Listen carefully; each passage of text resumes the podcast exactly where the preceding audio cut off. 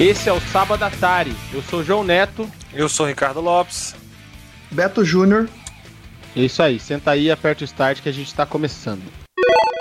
Galerinha, ajuda a gente lá, segue nós nas redes sociais, no Instagram, arroba frequência 8bit, nossas páginas no Facebook e no YouTube, frequência 8bit, e no Twitter, arroba frequência 8bit. Nossos parceiros da Nova 15 no Facebook, facebook.com barra nova15.com.br e no Instagram, arroba é, Nova15 Rádio TV. E ó, eu queria começar o programa de hoje agradecendo a uma chuva de follows que a gente ganhou essa semana.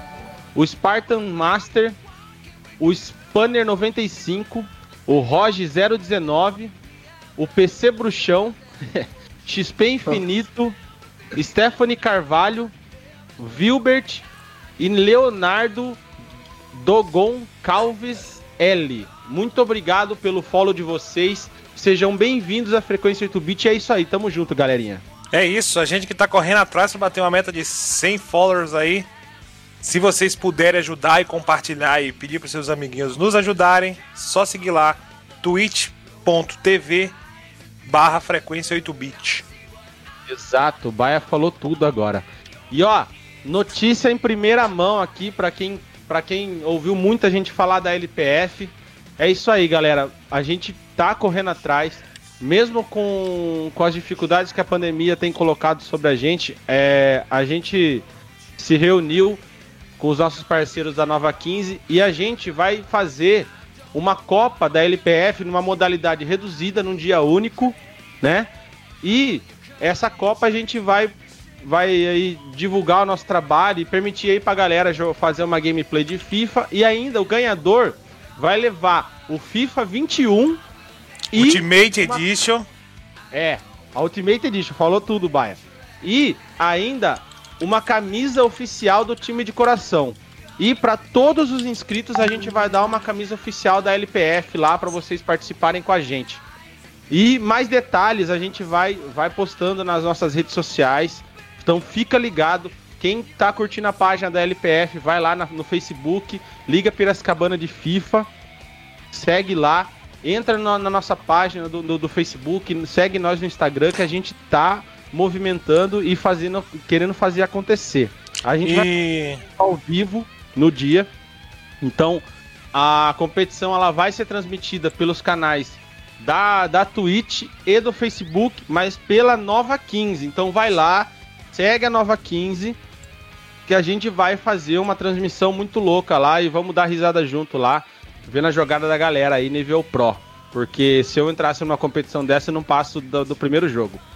E tem outra coisa também, né? Tem o, o, o lance para quem tá preocupado aí com a questão de, de pandemia e tudo mais, a gente também tá, por isso vai ser tudo feito é, na, na, nas condições normais e ideais de segurança e proteção para quem for participar do, do, do campeonato. Não é não, João? A gente já vai tomar todas as medidas para poder que para poder não não disseminar o vírus, né? A gente vai tomar todas as precauções necessárias. Exato, igual é, eu vou, vou fazer aqui uma uma comparação no, no, meu trabalho, cara. A gente a gente tem lá todo um protocolo de, de distanciamento, nas horas da refeição, a gente tem que usar máscara o tempo todo. Tem é, dispositivos de higienização com álcool em gel por todos os lugares da empresa, né? E cada funcionário tem o seu lá que é abastecido mensalmente. Então, assim, é, a gente quer levar essa filosofia, filosofia de proteção e de cuidado. É a filosofia que a gente sempre defendeu aqui, é o que a gente ainda defende, é o que a gente preza. A proteção e o cuidado. E assim, não ia ser diferente de um projeto que a gente vai, vai executar, entendeu? Então, assim, para quem tiver preocupado, a gente vai tomar todos os cuidados. E um dos cuidados principais que a gente vai tomar é durante a transmissão a gente não vai concentrar um número de pessoas, porque a gente vai marcar horários com os jogadores. Para quê? O cara só chega lá a hora que ele for disputar o jogo dele, entendeu? É, quem ganhar fica por lá ou é, volta mais tarde no horário novo e quem quem perder vai vai ter que vai ter que é, a gente vai vai vai sair do lugar né vai, ele vai ficar num outro lugar ou vai, vai para casa né porque porque a gente não quer concentrar um número grande de pessoas. Porque se você pegar 32 jogadores, mais uma equipezinha aí que nós três aqui junto, mais três ou quatro do staff da Nova 15 para ajudar a gente, é um número grande de pessoas no mesmo local. Então a gente quer evitar isso aí, entendeu? Então, já adiantando para vocês, uso de máscara é primordial, entendeu? É... E outras coisas aí a gente vai, vai definindo conforme as semanas vão acontecendo aí. Mas fiquem ligados que a LPF não morreu, velho. E, e o campeonato tá vivo, tá? Vai acontecer. E vai é, acontecer é, um já dando o quê? Um pouquinho, um pouquinho, diferente, mas vai, né? É, um campeonato que ia ser em 10 etapas, agora vai ser só é. uma. E mata-mata, vai ser uma Copa, na verdade. Vai ser um, é Copa, um, um, ensaio do que tá vindo pro ano que vem aí. Que ano que vem esse é um projeto que a gente quer dar continuidade. É um projeto que a gente vai levar para frente e é um projeto que vai acontecer o ano que vem caso a pandemia tenha dado uma trégua aí pra gente aí. Com certeza, esperamos que isso aconteça. Bom, e das nossas redes sociais, a gente também tem o nosso Spotify. Só que é o seguinte, galera, a gente tem os episódios lá, só que provavelmente quem acompanha o nosso Spotify ou algo do tipo deve ter percebido que não tá faltando dois episódios lá. É, é que a gente tá meio que com alguns problemas com o Spotify, mas e a gente precisa de força de vocês também para a gente poder continuar com o Spotify, galera. Então quem puder ajudar a gente de alguma forma, é, dá uma força pra gente, tanto compartilhando, como em alguma questão financeira e tal. Seria legal pra gente poder continuar com o projeto também lá no Spotify e ter todos os episódios lá, né? Pra, se você quiser mostrar para alguém algum episódio, você gostou de algum convidado que veio, você poder procurar lá no Spotify e encontrar aquele episódio que você, que você viu e gostou lá. Então é, a gente pede aqui de coração é, a força de vocês, quem puder ajudar aí de alguma forma a gente, compartilhando ou alguma questão financeira, ou participando do evento que a gente vai fazer, ou de muitos que vão vir aí pela frente também, a gente ficaria muito grato e a gente poderia continuar aí com mais conteúdos para vocês, né? É, infelizmente agora a gente ainda está decidindo o que vai fazer na questão do Spotify, mas é, tudo depende aí também como for andando aí os nossos projetos aqui com vocês. Então a gente pede de coração aí uma força de quem puder ajudar a gente aí. É, exatamente. É, o que acontece é o seguinte: hoje a gente é limitado na quantidade de, de podcasts que a gente consegue postar na nossa plataforma que divide entre que ela vai lá e multiplica o nosso, nosso podcast para iTunes, Deezer, é, Google Spotify, Podcast, Google Podcast. Então, é, por questão de, de, dessa limitação, a gente está decidindo como que a gente vai é, postar os nossos conteúdos. Se a gente vai dividir ou se a gente vai tentar aumentar a nossa plataforma, a gente ainda não sabe o que a gente vai fazer. Então, é, episódios novos para quem quiser curtir, aqui na, no, na página do, da Twitch e no Facebook, eles ficam por um tempo, né, os, os vídeos. Só que depois eles eventualmente vão saindo e a gente, a gente guarda esse conteúdo e transforma em áudio para virar podcast. Então, é, não, não vão perder nada. Então, quem um dia, porventura, perder algum desses episódios que ainda não foram postados, fiquem calmos. Eles, eles estão muito bem guardados no HD do Beto, que tem 8 anos de idade. É preocupante? é. Mas ainda assim é seguro. É, é um jovem. É um, um, um, um, velho garoto. Bom, famoso velho começar? garoto. Eu já quero começar hoje já. Então vai lá. É, The Boys ganhará série spin-off focada em uma faculdade de super-heróis. A Amazon já está trabalhando no projeto. Parece que a Amazon não perdeu tempo em expandir o universo de The Boys. De acordo com o Deadline, o estúdio já está produzindo uma série spin-off da produção. O projeto está sendo comandado pelo executivo Craig Rosenberg e será focado em uma faculdade exclusiva para super-heróis, que obviamente também é comandada pela empresa Volt International. Por enquanto, o spin-off ainda não tem um título oficial, mas terá a mesma alta classificação indicativa de The Boys. Os cinco primeiros episódios da segunda temporada de The Boys já estão disponíveis no Amazon Prime 5 não, né? Já são seis. E o sexto episódio chegou nessa sexta, né? A série foi renovada é. para mais um ano. E o spin-off ainda não oh. tem previsão de estreia. Mar maravilhoso, maravilhoso. Essa série, é- nossa, cara, sem comentários, não. É, quem assistiu essa série aí sabe o quanto que é legal e, e o quanto que ela é realista em questão dos super-heróis, assim, né? Vamos dizer. Muita gente acha que vê e acha que é, ah, é mais uma sériezinha de super-herói. Vamos lá. aquilo. Eu. Eu gostei muito da série, não é à toa que eu tô assistindo e tô hypado. Eu gostei muito do, do, do que foi abordado, a história, que, o que rumo tomou a história e tudo mais. Eu só tenho uma crítica a fazer. Uma pequena crítica. Quando eu assisti o primeiro episódio, eu, se eu fosse daqueles caras que desiste fácil, eu teria parado naquele momento. Por que, que eu teria parado naquele momento? Porque assim, eu acho que eles não tinham a necessidade de fazer uma sátira com super-heróis já existentes no, no mundo dos quadrinhos, do, do- no mundo do, do cinema, no, no- no mundo que a gente já conhece, tá ligado? Eles fizeram meio que uma sátira safada, tá ligado? E, e- e- e- a princípio eu não tinha curtido. Essa é a minha porque, única assim, crítica. vai, É porque, tipo assim, né? Ali é, é pra gente ter noção de você dar poder pro ser humano, né? Vamos dizer assim, né? Você dá um, Exato. O poder pro ser humano. O que que acontece? Aí pegaram os poderes mais, mais comuns, né? A gente vê lá o, o Superman, a gente vê o Flash, a gente vê a Mulher Maravilha. O Aquaman. Então eles. É, o Aquaman, eles pegaram os personagens que já são famosos e falam assim, vamos humanizar eles é, pra ver o que acontece. É basicamente isso que eu entendi. Não, né? é maravilhoso, tá ligado? É maravilhosa a série. Eu acho que eles não tinham necessidade só de. Eles podiam criar outros super-heróis, tá ligado? Com poderes tão fortes e iguais ao- aos já existentes, tá ligado? A sátira pra mim que foi sem graça. A minha, a minha agora a minha, a minha opinião. É, na verdade, Baia, esses poderes, eles meio que se repetem tanto no universo Marvel Sim, quanto sim. DC. Sim, Então é meio isso que não, não é diretamente é, ligado a, aos super-heróis, a, a, específicos super-heróis. É que os poderes eles são, de certa forma, genéricos, vamos falar assim. Sim. E outra, outra coisa, é, pra, pra quem. Não sei se vocês sabem, mas, por exemplo, o Superman no universo da Marvel é um vilão, que é o Hyperion. Aham. O cara que tem o poder equivalente ao, super, ao Superman na, na Marvel é um vilão. Porque seria o mais lógico, né? Um cara que tivesse o, o nível de poder dele, ele seria um vilão.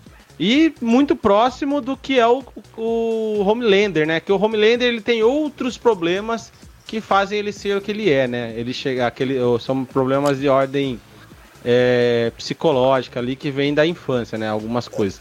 Mas a gente tem é, é bem é, seria um, é, um, é o nível de realidade, bem o que o Beto falou. É você não só humanizar, é você trazer para mais próximo da realidade como que seria alguém que tivesse superpoderes. Claro. É, essa é a premissa que eu gosto no, no, no The Boys. Essa é a premissa que eu gosto também. Eu acho que é a premissa que todo mundo gosta. A minha única crítica foi em sentido, tá ligado? A sátira. O Danilo falou aqui, ó, que os quadrinhos do The Boys são exatamente uma sátira dos heróis da DC. É, não foi a série que fez isso, tá ligado? Eu percebi, todo mundo percebeu que é uma sátira do, do, do- dos super-heróis da DC. Eu acho que eles não precisavam fazer esse tipo de sátira pra poder é, serem bons, tá ligado? Transformar o seriado no que é hoje. Então, vai, mas que nem o Danilo falou, os quadrinhos já eram levou, levou assim, pro né? coração, levou, levou pro coração. É, os quadrinhos já eram assim. Então, sim, sim. É, os quadrinhos ficaram famosos, famoso, né? E daí pegaram e. Apesar que não ficou tão famoso assim, que eu não conhecia, na verdade. Não sei, eu sempre tô na internet e tal. Eu nunca cheguei a ver o- os quadrinhos The Boys, assim. Depois que eu vi a série, que eu fiquei interessado, que eu pesquisei mais sobre o assunto. E vi que é bem legal mesmo, assim. E, e eu gostei, cara. Mesmo sendo uma sátira, coisa que o Simpson já fazia, o Rick Morty faz muito isso aí, entendeu? Inclusive o Rick Morty é uma sátira ao De Volta para o Futuro. O começo do- da, da ideia do negócio foi essa. Então, o Baia levou pro coração, essa é a verdade. Mais uma vez, o problema não tá nos poderes, Danilo. O problema não tá nos poderes, tá ligado? Se você olhar até o visual, até as roupas que eles usam, tá ligado? Você percebe que os caras estão claramente querendo fazer uma sátira, tá ligado? Essa foi minha única crítica. Não tô falando que a, que a série é ruim ou que eles tinham que trocar poderes ou tudo mais, tá ligado? Foi só a questão de fazer uma sátira. Só isso. Mas é bem isso aí mesmo. Uma sátira safada. Diga-se de Mas passagem. enfim. a- a- é, o Baia levou, levou pro coração, cara. Levou pro coração. Faltou o Batman ali. Ah, o Batman eu acho que é o. O, O- Night- o- como- é, É, o cara de preto Black lá. Noir? O Black Noir? É, o Nem Noir. de longe. Noir, ele é... Nem de Black longe. Noir é um. Na verdade, ele é mais pra. Ele é um robô, né? Sei lá. Ah, sei lá, cara. Ah, botaram até aquela químico lá pra ser Wolverine lá, coitada. É quase. Só faltou as garras na mão dela lá. Fêmea. Female. Mas enfim, galera, quem não assistiu essa série, assista que vale a pena. A série é muito bem produzida, os atores são muito bons. Eu gostei da interpretação deles. E é bem legal. Olha lá, o Danilo Nunes falou aqui, ó. O Batman é o Black Noir, entendeu? o cara quietão, né, mano? Só que é arregão, né? No modelo arregão, né? Ah, ah, não é legal não, mano. O cara é maluco, velho.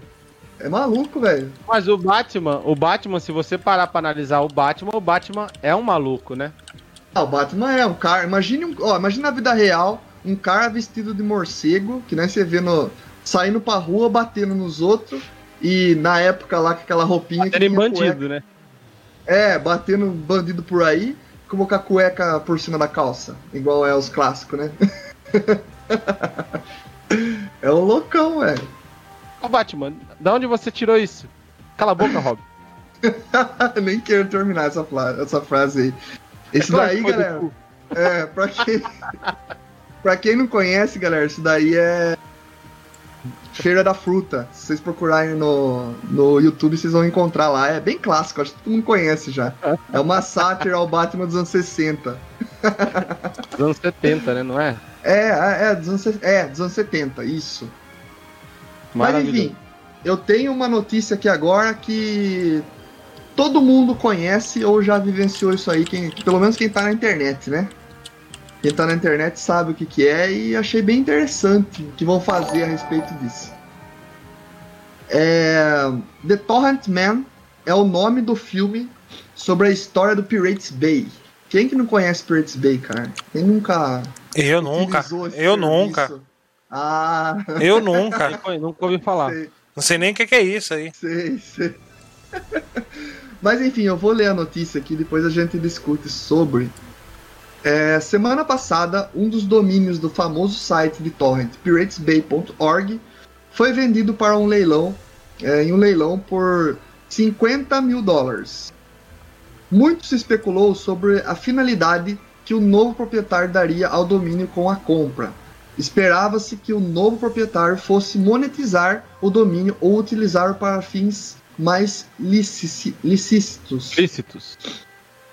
É, é, ilícitos. Ah, tá. É, como, utiliza, é, como utilizar para espalhar alguma, algum malware ou usuários mais desavisados. Realmente, galera, o Pirates Bay, se você não souber o que está fazendo ali, seu computador vai começar a mexer o mouse sozinho, vai começar a fazer umas paradas muito loucas aí. É, mas em vez disso, mas em vez disso, o novo dono do domínio colocou o site novamente à venda. Segundo o texto publicado pelo piratesbay.org, o domínio estava à venda para financiar um longa-metragem sobre a história do famoso portal de torrent. Pelo que se aparenta, a equipe por trás do piratesbay.org se esqueceu de estender o registro do domínio, mas isso não é, deve ser um problema para a equipe, pois o site verdadeiro opera através do piratesbay.org. E ele também sempre possui diversos domínios de backup como garantia. É, eles, tipo, você entra lá, tem vários proxies do, do, do mesmo site, entendeu? O preço de 50 mil dólares pago pelo novo proprietário é bastante incomum para um domínio, mesmo para os mais famosos. O que acontece bastante na internet é de corretores de domínios comprarem esses tipos de domínios para monetizá-los através de publicidades. Mas com esse preço pago, realizar essa ação não é um bom negócio. Foi anunciado no final dessa semana um novo plano para o site. O proprietário anunciaram que através da empresa chamada The Pirates Bay, Pictures, é, Pirates Bay Pictures e em conjunto com I'm Feeling Luck Studio estão produzindo o projeto para o filme O Homem Torrent. O filme muito louco, né? O filme contará mais sobre a história de PirateSbay.org contando um pouco sobre a Darknet, o mundo torrent, a criptografia e as pessoas reais por trás deles. O processo para a produção do longa-metragem ainda está bem longa. A equipe anunciou que estão ainda na fase de crowdsourcing, ou seja, além de financiamento, eles ainda precisam de um roteiro para o filme e até de equipe para a filmagem. Para financiamento da obra, a equipe está revendendo o portal por 2 milhões. Beleza. Mas o site. Nossa, bastante, hein, mano? 2 milhões de dólares, lembrando, dólar. Mas o site Torrent Freak alerta para algumas informações sobre possíveis campanhas de financiamento. Segundo o site, algumas informações no, no próprio portal são contraditórias, como um aviso sobre as filmagens terem sido adiadas devido à Covid, sendo que o próprio texto do Pirates Bay Pictures avisa que o filme não possui roteiro e muito menos atores. Além disso, também é avisado sobre a valorização do site após o anúncio do desenvolvimento do The Torrent Man. Como esse anúncio, o domínio chama bastante atenção, o tornando mais valioso como um maior número de backlist links. Cara, eu queria ver um filme falando do Pirates Bay, porque foi um bagulho que mexeu com o mundo inteiro, velho, e mexeu com questão de, de lei na internet, isso e aquilo. E os caras parece que começaram em um porão e depois os servidores do Pirates Bay são gigantescos. Imagine mostrando como que era feito tudo isso. Tudo Mas é a mesma coisa com o Mega Upload, né? Também foi uma história bem tenebrosa, né? Mas de o Mega Upload era questão também de... depois. É, do Mega Upload era questão de clothing, né? É diferente. É, o Pirates Bay eles criaram um, um compartilhamento entre pessoas ali no. É como que chama? pay to pay. Nossa, é, como, eu esqueci agora P2P, que fala. Né? É quando. É, P2P, que é de pessoa para pessoa. Coisas que ainda funcionam hoje na internet, que são os torrents, por exemplo. Os torrents, se por exemplo você deixar ele no seu programa ali, é, rodando ali, não deletar o arquivo que está sendo. É, que você fez o download do, de, um, de um software, ou de um filme, ou de uma série, ou do que for, é, você vai estar tá compartilhando com outras pessoas aquele, aquele programa. Então, outras pessoas que forem utilizar, você está semeando aquele torrent para outras pessoas baixarem também esse arquivo. E quanto mais pessoas estejam semeando, melhor vai ser a transição de download. Então o torrent é uma coisa de louco, velho. E o Pirates Bay que popularizou isso daí, vamos dizer assim, né? Então seria bem louco mesmo o filme do, do o duro é que eles são criminosos, né, se for ver. E, e eu não sei se alguma grande produtora aí iria querer fazer um filme sobre o Pirates Bay. Eu acho não que não deveria ser feito. Por que, que você acha isso? Ah, pra não dar voz a criminoso, né, mano? Da vida real. Ah, mas viu? É... Se, você, se você fizesse uma história, se você fizesse um filme pautado, né? em, em, em fazer a crítica é. ao, ao, que eles fizeram, tá ligado? Você vai mostrar tudo o que eles fizeram, porém você vai fazer a crítica necessária por eles terem feito algo, é, digamos assim, correto, né? Ilegal. Aí beleza. Agora, se você for fazer para exaltar ou enaltecer o, o, o, o trampo ilegal que os caras fizeram, é você tá dando voz para criminoso.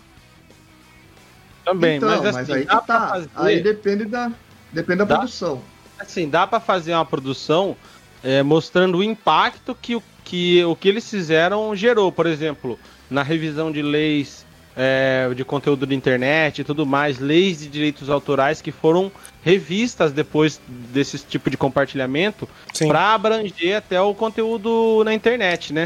Mas antes de mais nada, eu gostaria de agradecer ao JGP G Pascoal, é, muito obrigado pelo seu follow. Seja bem-vindo à Frequência do Beat. É isso aí, cara. Tamo, Tamo junto. junto. Deixa eu dar uma boa tarde pro Danilo. E... Danilo Nunes aqui, Natália Lopes, é, Tiago Neri. E Gabriel Santos aqui mandou 18 estrelinhas pra gente. Todo mundo que tá acompanhando, acompanhando a gente aqui pelo Facebook. Muito obrigado por compartilhar, curtir. É que é, às vezes é difícil ficar falando o nome aqui, porque às vezes vai quebrar o raciocínio de alguém que tá comentando na hora aqui. Mas muito obrigado. Muito, obri muito obrigado aí, viu, Gabriel, pelas 18 estrelinhas aí. Valeu, mano. E, e aqui, ó, passando pelos comentários aqui da Twitch. Deixa, eu só, deixa eu só concluir, a gente já parte pro comentário e já, já parte pra próxima notícia. Só queria comentar uma coisa que eu acho importante nessa questão do, do Pirates Bay. É, eu acredito que o Pirates Bay ele não trouxe só coisas negativas, entendeu? Tanto que essa questão do compartilhamento ele pode ser usado tanto para alguma coisa que vá prejudicar uma empresa ou outra, mas ele também pode ser usado para fins de compartilhamento de coisas legais. Entendeu? Na questão do de você criar alguma coisa open source, ou de você criar você criar coisas que você quer divulgar ou ser gratuitas para as pessoas, você também pode fazer esse compartilhamento em torrent, entendeu? E eu acho que isso daí foi uma é, trouxe uma certa evolução para a internet, mesmo tá, trazendo mas... coisas negativas, trouxe muitas coisas positivas também, entendeu? Você tem que concordar mas, como... que o nome Pirate Bay não é muito convidativo. É, né? não, não, mas isso daí é coisa de, de, de, Por exemplo, você está na faculdade, você tá lá na faculdade, você quer criar um grupo, ou, ou você está é, por exemplo, quando você é gamer, você é adolescente ou isso, aquilo, você sempre cria algum grupo. Ah, eu quero ser um hacker. Então, pelo menos eu vivi essa época aí que eu vivia com programadores, por exemplo, né? Ah, eu vou, eu vou, eu vou estudar coisa de hacker, isso aqui, aquilo. Você sempre põe um, põe um nome esquisito, assim, relacionado a, a hacker, relacionado a pirataria. Porque você acha que, que você é o, o cara que vai invadir a NASA, entendeu? Então, os grupos, é, principalmente as pessoas nerds da época, vamos dizer assim, criavam é, grupos e nomes das coisas assim na internet, sites, eu lembro, muitos sites assim, com nomes sugestivos a hacker e a pirataria em questão, porque a galera era, era moda da época, entendeu? E acredito que com o Pirates Bay foi basicamente isso, né? Trazer um nome que, que fosse referente aos caras que, que eram os hackers, entendeu? Que iam mudar a internet e tal. E realmente esse cara mudou, entendeu? Foi usado para muita coisa errada. Foi o intuito do Pirates Bay? Provavelmente foi. Mas é, eu acho que o Pirates Bay trouxe muita coisa que é, foi importante para a evolução da internet. Tanto coisas legais, como você, o João citou aí, como coisas também para gente ter mais é, acesso às coisas do mundo todo, entendeu? Não referindo-se a coisas que sejam criminosas, como a pirataria em si ou isso aquilo, mas é, ao compartilhamento em si. Eu acho que, que teve um ponto positivo nisso também. E eu acho que hoje está sendo mais regularizado essas coisas aí. Vamos ver como que vai ser, né? Sei não. Bom, Aqui, ó, dando uma passada pelos comentários da Twitch. O, o Fernandão cantou uma letrinha aqui da Feira da Fruta, né? E falou que também ele não. não sabe, não, nunca, nunca acessou o que é Pirate Bay. Aí o, J, o JG, JG Pascoal mandou um salve, rapaziada. Salve. Salve. E o Felipe Marcos acabou de se inscrever pela Twitch. Muito obrigado, Muito Felipe, obrigado, Felipe. Seu, pelo seu pelo seu sub, né? Muito obrigado por usar a, a Twitch Prime aí para ajudar a gente. Valeu mesmo, mano. Muito obrigado. Bom, Seja bem-vindo também. Isso aí. Daqui a pouco a gente vai. É, é, é, amigo de longa data já. Daqui a pouco a gente vai montar uns programinhas aí pra, pra poder lançar um, uma melhoria para os nossos subs aqui. Exato. E o Felipe, o Felipe é jogador de CS aí, mano. Vive chamando eu pra jogar, é que eu sou ruim. E aí eu acabo nem jogando, fico focando só no, no, no COD e nem COD eu tô jogando mais. Jogar CS é complicado, né? Dá uma pegada. Tem que dar uma mergulhada lá, porque eu não sei, nunca sei o que, que é L, meio, fundo. Não sei, velho. nunca sei. Bom, é. e aqui, aqui, No, aqui no Facebook, aqui no Facebook a gente tem também. O Ricardo já é... deu. Ah, ele já deu, verdade. Bom, é, dando uma passada, eu, galera, eu trouxe para vocês aqui ao, ao, em alguns programas uma briga é, entre a Epic e a Apple, né? Que vem acontecendo aí. A, a Apple acabou voltando atrás no banimento da, do aplica, dos aplicativos da Epic e tudo mais. Só que agora essa história, o capítulo tem um novo capítulo e ele tá ficando um pouquinho maior a treta, né? Aí eu vou ler aqui para vocês, ó. Empresas se unem contra lojas de aplicativos de Apple e Google, né? Grupo formado por Epic Games, Spotify, Deezer, Tile e Match Group criam Coalition for App Fairness, com o objetivo de lutar contra as práticas consideradas abusivas por eles das lojas de aplicativos de Apple e Google, né? Longe do game over, a batalha de de, entre desenvolvedores de, de, aplicativos e as companhias detentoras das lojas de aplicativos acaba de entrar em uma nova fase. Gigantes como Epic Games, dona, dona do Fortnite, Spotify, Deezer, Tile e Match Group, que tem o aplicativo Tinder, se uniram a outras empresas de tecnologia para formar o Coalition for App Fairness, o CAF. Algo como Coalizão pela Justiça dos Apps. Gostei do nome. A instituição sem fins lucrativos foi registrada em Washington DC sob a justificativa de que companhias como App, Apple e Google, que administram a App Store e a Google Play, respectivamente, cobram taxas abusivas dos desenvolvedores de softwares e favorecem os próprios produtos. Para tornar o ambiente mais igualitário, a coalizão está promovendo uma lista com 10 propostas. A primeira pede o fim da exclusividade das lojas de aplicativos. A segunda, que nenhum desenvolvedor seja banido de uma loja de aplicativo por conta de seu modelo de negócio. A lista segue reivindicando que os desenvolvedores tenham o direito de se comunicar de, diretamente com o usuário dentro do aplicativo e que o favorecimento de produtos internos seja encerrado, tal como as taxas consideradas abusivas. Abre aspas aqui, ó. As plataformas gatekeepers que operam essas lojas de aplicativos não devem abusar do controle que desfrutam e devem aderir à supervisão para garantir que seus comportamentos promovam um mercado competitivo e forneçam aos consumidores uma escolha justa, disse a CAF em comunicação oficial. O grupo reafirma que sua fundação não é uma resposta à, à, disputa entre Epic Games e Apple, que começou em 13 de agosto, quando a empresa de jogos passou a oferecer planos de compras diretos para acessórios do Fortnite, o que livraria a taxa de 30% cobrada pela Apple. Como resposta, né, a empresa comandada por Tim Cook removeu o aplicativo do game de sua loja. Fora do ambiente virtual, as companhias travam uma dura batalha jurídica e os desdobramentos são sentidos por todos, até por consumidores.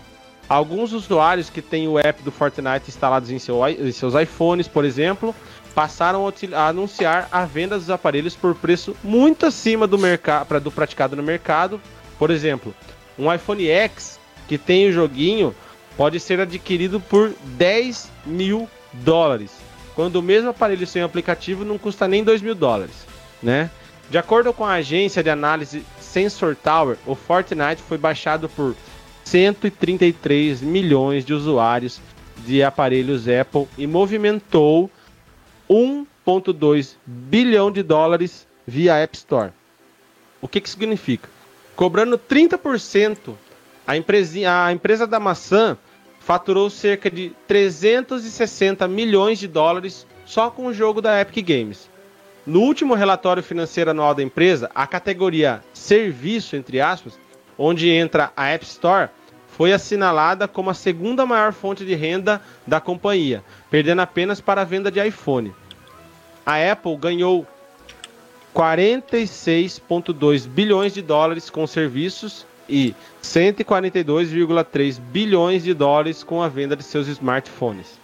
O Google, que também cobra os mesmos 30%, faturou 3 milhões de dólares entre abril e agosto deste ano, graças ao Fortnite. Nesse período, o app foi baixado 11 milhões de vezes na, na Google Play e movimentou 10 milhões de dólares. A Alphabet holding que controla o Google ainda não se pronunciou sobre os processos em andamento e nem sobre a formação dessa coalizão. A Apple há tempos insiste que as taxas que aplica estão alinhadas com a prática de mercado e que, em troca, oferece serviços, serviços como segurança e privacidade. Vamos lá.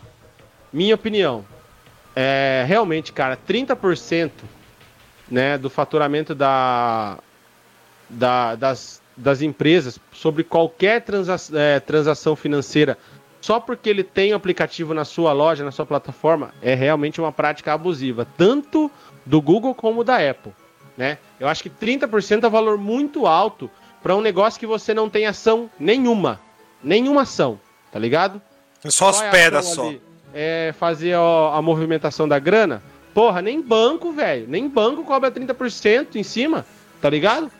Então acho que eu acho que essa coalizão é, é um movimento do mercado, né? Quer falar de prática de mercado? Isso é prática de mercado, cara. É os caras se unir contra a prática abusiva e eu espero que eles ganhem força e ganhem essa luta aí, porque realmente tem que favorecer o consumidor, cara. E você ganha com favorecendo o consumidor. Então, 30% é realmente um valor muito alto. É, eu tô com você nessa aí, tô com você. Esse negócio que você falou.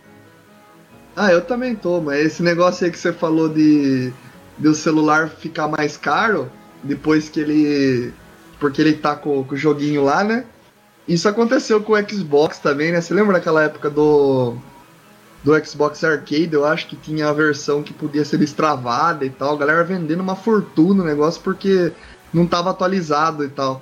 E acontece mesmo isso, né? O Flappy Bird. Ah, eu ia falar, o Flappy Bird, o Flappy Bird valorizou é. muito os celulares da, do, Android por causa do que o joguinho foi arrancado da plataforma. Nossa, valorizou mesmo. Tem até um comentário aqui do Birra por que não baixei esse jogo? É, seu celular tá, tá, tava valendo muito mais agora, né? é, na época, cara, é, o, o Flappy Bird foi uma febre, né, mano? E, foi. se você for ver, Nossa. o joguinho é uma bosta, né, mano? É uma bosta. É, um joguinho, é um joguinho simples. Mas é, a, minha pro, a, minha, a minha próxima notícia vai, vai confrontar um pouco isso aí. Mas é isso, cara. É, a, a, conclusão mais ou menos é essa mesmo, cara. Eu acho que assim, vamos esperar o que, que vai sair dessa, dessa novela aí. Mas eu espero que é, saiam coisas boas para nós que somos aí os, os consumidores da, do conteúdo, né? A plataforma, foda-se. O importante é o conteúdo. Vai é. lá. Quem que é o próximo eu não, não sou eu, cara. Sou eu, cara. Vai, vai, vai. Ah, vai. Vamos lá. Vai, vai. Among Us 2 é cancelado para focar em melhorias para o primeiro game. Deixa eu, deixa eu arrancar essa da minha notícia aqui. É. Among Us teve uma sequência anunciada em agosto deste ano, porém a desenvolvedora Inner Sloot optou por desistir de Among Us 2 nesta quarta-feira, dia 23. Segundo a empresa, o objetivo é focar em melhorias para o primeiro game, que está disponível para PC pela Steam e celulares Android e iPhone iOS. A produtora promete criar uma fase inédita inspirada em Henry Stickmin, melhorar os servidores, está precisando, e adicionar um modo de acessibilidade para daltônicos e fazer um sistema próprio de contas para adicionar amigos com facilidade entre plataformas. Vale lembrar que Among Us viralizou recentemente e alcançou a marca de 85 milhões de downloads. Quer comprar consoles? É eu... Fale cortou sua voz, daí eu... Pode falar. Não, é porque o Among Us, ele, ele já tinha lançado um tempão já. Eu cheguei a jogar ainda na época que ele lançou. E. E é estranho, cara, porque agora que ele estourou. Puta tempo que ele já tinha lançado e agora que ele estourou. Não é a primeira vez que isso acontece, né? Mas eu acho que o Bar ainda tem que concluir a notícia aí, né? É, de acordo com a publicação é, no site eu, oficial, a ideia por trás de uma sequência era atualizar os códigos do game que estão defasados e dificultam a adição de novos conteúdos. No entanto, ao observar o quanto as pessoas estão se divertindo com Among Us, os desenvolvedores decidiram levá-lo adiante. Ainda foi dito que há muito mais planejado para o futuro de Among Us, mas é preciso organizar todos os planos antes de anunciar aos fãs. Por hora, também não há uma previsão de quando o novo mapa e demais otimizações estarão disponíveis. A premissa de Among Us é parecida com a de brincadeiras populares como Máfia, Cidade Dorme e Noite na Vila.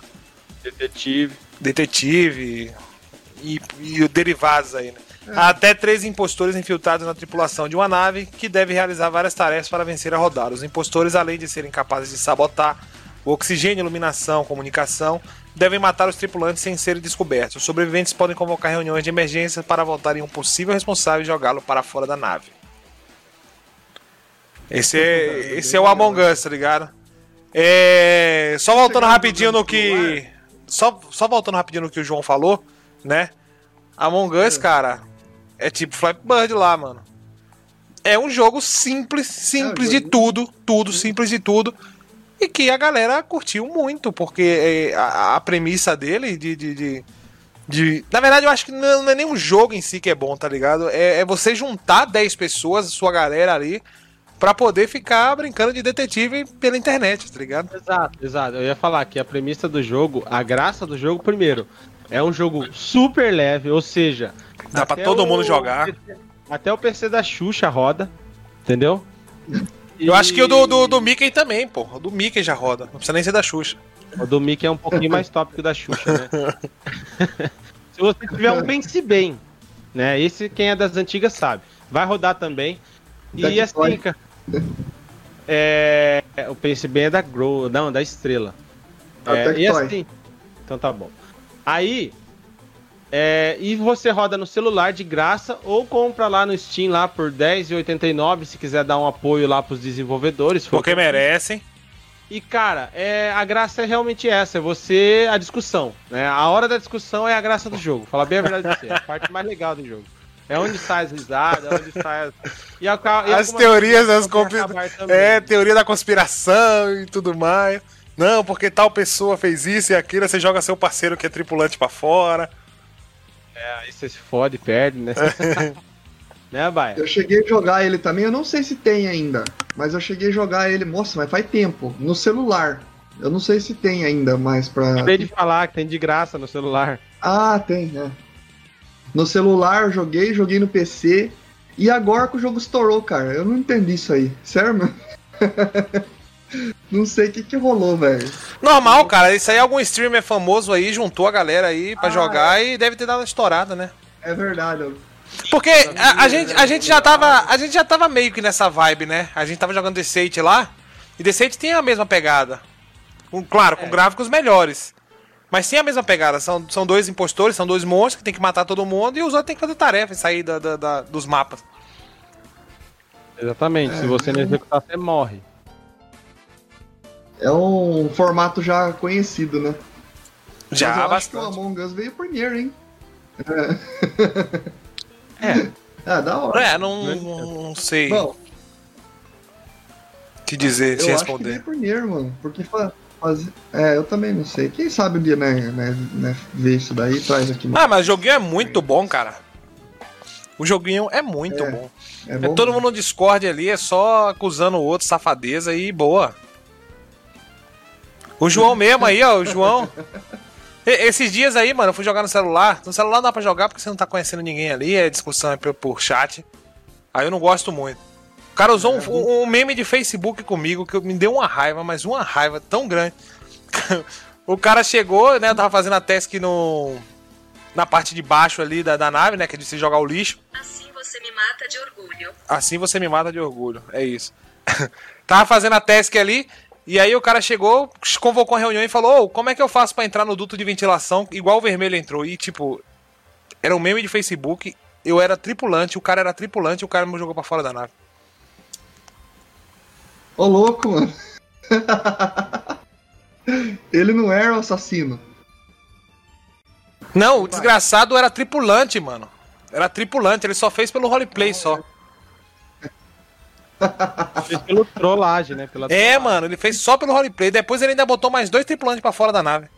Ele fingindo que não sabia jogar.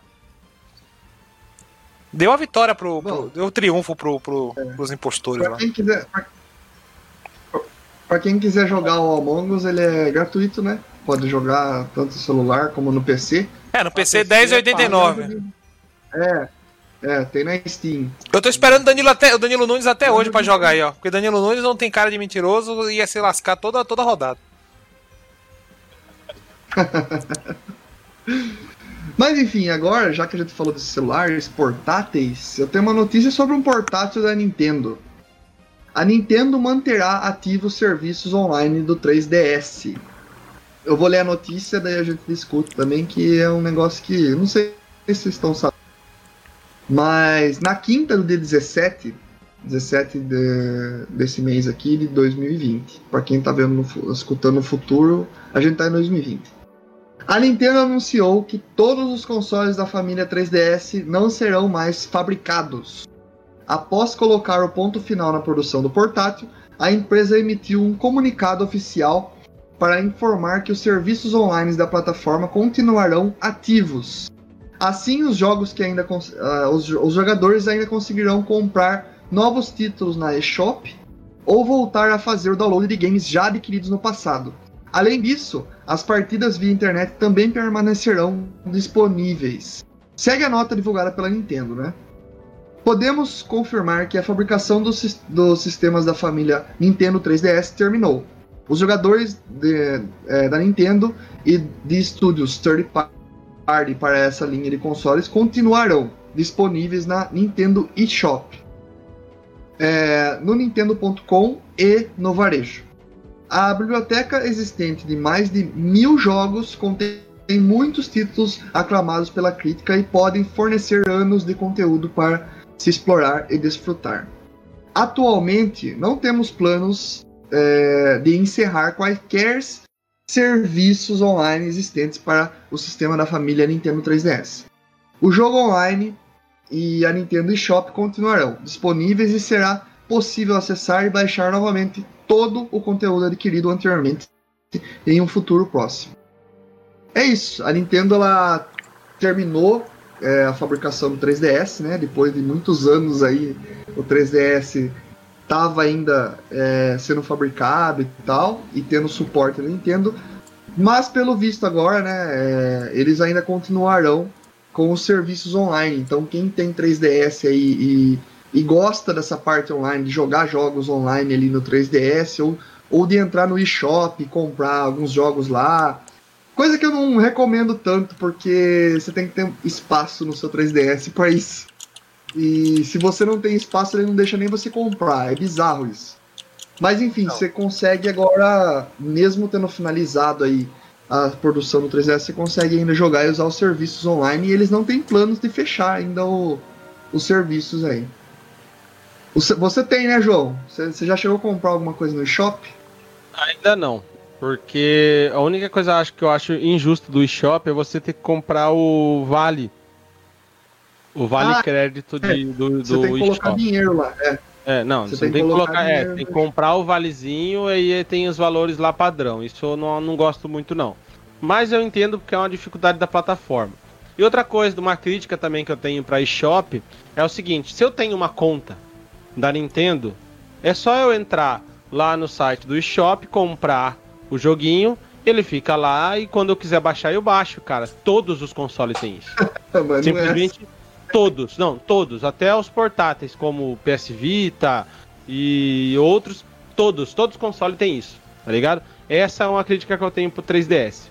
Mas assim, ó, eu vou falar bem a verdade para você. Eu, eu participo de algumas comunidades do 3DS, né, no, no Facebook principalmente, para às vezes compartilhamento de, de, preços ou oportunidades de compra, né, jogos e tudo mais. Só que um, um, comentário que eu tenho visto bastante, a galera, a galera tá desbloqueando pesadaço o 3DS, principalmente o New, né? Então, é, acho interessante. Eu não sou adepto de, de, de pirataria mais, tá ligado? É... Já fui, mas agora tô de boa. Não, assim, depois que você, entende o negócio, o porquê, e você vê o valor das coisas, você quer apoiar o desenvolvedor. Então, pirataria não faz sentido, tá ligado? Então, essa é a minha opinião. Então, assim, por mais que eu veja, eu tô vendo acontecer, eu não vou participar disso. Mas é legal, cara. Eu acho, acho legal eles manterem o serviço porque o 3DS tem uma base instalada gigante, né? Tipo, o 3DS é um videogame que durou muito tempo no mercado, né? Tanto aí, o Beto mesmo falou, faz pouco tempo que ele parou de ser fabricado. Teve, teve upgrades, né, com o New 3DS, que é uma versão melhorada aí de, de hardware. Tempo 76 milhões de, de cópias vendidas não é pouca coisa, né? E tem uma biblioteca de jogos imensa, fora os remakes aí de consagrados como é, o Zelda, o Ocarina of Time e o Majora's Mask, né? Ó, o Zelda tá bem na minha câmera aqui, ó. Quem quiser ver aí a capinha dele, ó. Ah, esse é o Link Between Worlds, né? Que é, outro jogaço Jogo também. maravilhoso. Que foi o jogo que fez eu comprar o 3DS. Va- Diga-se de passagem. Mas é isso, cara. É Olha, eu- legal. Parabéns aí, os caras. é, gostei da iniciativa, tem que manter mesmo a- o serviço aberto, disponível pra galera, pra combater mesmo essa própria pirataria que, eu, que é um lixo, né? Merda. Se a Sony fizesse isso com o PES 2010, o meu tio hoje tava em 3012 jogando. Ó, outro joguinho maravilhoso aqui, ó, que tá na câmera aqui. Esse joguinho eu vou falar pra você, cara. Viciante. O Mario, Mario 3D. 3D Land. 3D Ai, joguinho bom, velho. Nossa. Joguinho Ah, eu não consigo jogar no 3D, mano. Eu fico vesgo. Não consigo ficar muito tempo. É, e o, e o Mario você tem que usar, cara, porque tem umas É. partes lá que você não consegue. É, você não consegue. Ah, mas ele, ele avisa, né? Então você não precisa ficar o tempo todo no 3D. Ele avisa, ó. Ah, é. Nesse momento você é tem que usar o verdade. 3D, daí você usa. Então isso é bom, você alterna. Fica menos cansativo. É tipo isso. Mas enfim, é, 3DS eu acho que vale a pena ainda quem gosta aí da Nintendo e que é um portátilzinho gostoso de jogar. Os jogos originais aí, dá pra você comprar pelo menos uma vez por ano aí e jogar muito ele o ano inteiro se você quiser. Nada, dá pra comprar mais de uma vez jogo. por ano, louco, não é tão caro. assim. É, dá. Comprar um usado aí, você compra por no máximo 100 conto, entendeu? Você É, compra em. Os usados, tipo, grandes títulos. Então acho né? Esses são. É, os Isso, grandes títulos é títulos. Mas os mais Vale normalzinhos pena. aí é mais barato. Mas é isso aí, vale a pena o 3DS ainda. Quem vem de próximo aí? Bom, é, a gente já falou aqui no nosso programa, a gente tem um episódio especial sobre jogos por streaming, né? Com o nosso amigo o Fernando Barbosa, né? O Fequico17 aqui na Twitch. E tem mais um player de jogos por streaming, né? Chegando no mercado. A Amazon anuncia o Luna, que é o seu serviço de streaming de jogos. É, no dia 24, a Amazon anunciou Luna, a sua própria plataforma de streaming de jogos, que, utiliza, que utilizará a tecnologia AWS e terá integração com o Prime Gaming, est- estando inicialmente disponível para PC, Mac, Fire TV, iPhone e iPad. Esse, esse me interessa muito, cara. É, uma versão para Android está programada para depois do lançamento, que ainda não tem data confirmada. Bom, é, para quem quiser desco- é, descobrir mais, vai lá no site do Tecmundo. Lá tem o controle, o controle lá, o visual do controle que é maravilhoso. É bem parecido com o controle, hum, uma mistura aí também de controle Pro do do, do Switch com o, com o layout do, do Xbox e um pouquinho do do controle do como que é o serviço do Google mesmo? Esqueci o nome. O, Stadia. não, É, o Stadia, Stadia. É. Então, assim, é, é meio que um controlezão padrão, mas é, é muito bonito porque ele tem os o detalhe preto com um cinza escuro e roxo, mano. É da hora, velho, da hora. E ó, é, preço, o preço acesso antecipado 50 dólares. Então, já, já, já interessa muito. Bom, o aparelho é muito se- semelhante ao oferecido pelo Google Stadia, sendo habilitado para Alexa e contando com uma conexão direta com a plataforma, para uma experiência com latência menor. O legal é que através de comandos de voz será possível trocar de telas facilmente sem alterar a sincronização do controle, que está sendo vendido né, por 50 dólares, que é aproximadamente 275 reais na cotação atual, durante o acesso antecipado. É, com a assinatura do Luna Plus, que custará 5 dólares e 99, que dá cerca de 33 reais por mês, os seus assinantes poderão jogar até, em até dispositivos simultaneamente e aproveitar é, uma, excelência, uma excelente biblioteca com mais de 100 games com gráficos em 4K 60 FPS para títulos selecionados. Bom, essa lenda todo mundo quer ver acontecer, né? O acervo terá aclamados, eh, terá jogos aclamados pelo público como Resident Evil 7, Control, Panzer, Panzer Dragoon, A Plague Tale Innoce- Innocence, The Surge 2, Yooka-Laylee, Grid, Abzu e Brothers, A Tale of Two Sons. Além disso, a empresa também está fazendo parceria com a Ubisoft, garantindo que os usuários tenham acesso a novos títulos da desenvolvedora logo no lançamento, como Assassin's Creed Valhalla, Far Cry 6 e Immortals Phoenix Rising. Infelizmente, ainda não está claro se o Luna está, se estará disponível mundialmente, então teremos que esperar mais um pouco para, para descobrir se a plataforma da Amazon virá para o Brasil ou não. Já adianto, vai vir, porque a Amazon tá, tá com uma base muito forte no Brasil, tá se fortalecendo. E aí é, já tá é, é mais uma aí da, de uma das gigantes da tecnologia, né, que é a, a Amazon. E eu aposto muito, mas muito nesse, nesse novo serviço. E eu vou falar para você, o controle é infinitamente mais bonito que o do Stage. Chupa Google. Vamos lá. Ah. O que, que vocês acham, Eu quero velho? que os dois sejam bons. Primeiro, Ah, eu. 5 dólares e 99 e 50 reais o, o controlinho. O que, que vocês acham disso? Ah, O controle tá meio inacessível pra mim ainda. Mas o. O, o serviço tá num preço bom. 33 reais. É aquela coisa que eu falo. É, é. Isso daí já vai além daquilo que, que eu não gosto no, no Game Pass, por exemplo. Porque aí no, no streaming você paga e tem lá seu jogo. Você pode jogar ele infinito. Se você parar de pagar e depois voltar a pagar de novo, você pode voltar a jogar seu jogo lá. Provavelmente é assim que vai funcionar. É como se fosse o Netflix mesmo, né? Do, de, de jogos, né? E a Amazon, eu acho que ela tem capacidade de começar a fazer, e acredito que vá, porque a, a Google que começou com isso no mercado, divulgando mundialmente, né? E eu acredito que o da Amazon vá vir já muito melhor do que o da Google, né? Porque eles vão olhar para os erros da Google e refletir, e refletir isso no serviço deles, né? Então eu acredito que, que vai ser um serviço de qualidade melhor. E em questão de vir para o Brasil, eu não sei se vem já em fase de testes, assim. Mas no lançamento. Mas. É, pode ser que no lançamento venha. Pode ser que venha no lançamento. Isso Mas, daí eu ó, acho legal. Vamos lá. É, Você falou aí um negócio que você não gosta, né? Da. Do Game Pass, né? Semana passada a gente falou, É. né? Que a Microsoft Não, reajustou não é os não valores. do game. Não, deixa eu É, não é eu não terminar e a gente vai conversar. Calma, calma. É. É o seguinte: a Microsoft essa semana deu uma cartada fodida no, no mercado de games, que foi a compra da, da Bethesda, né?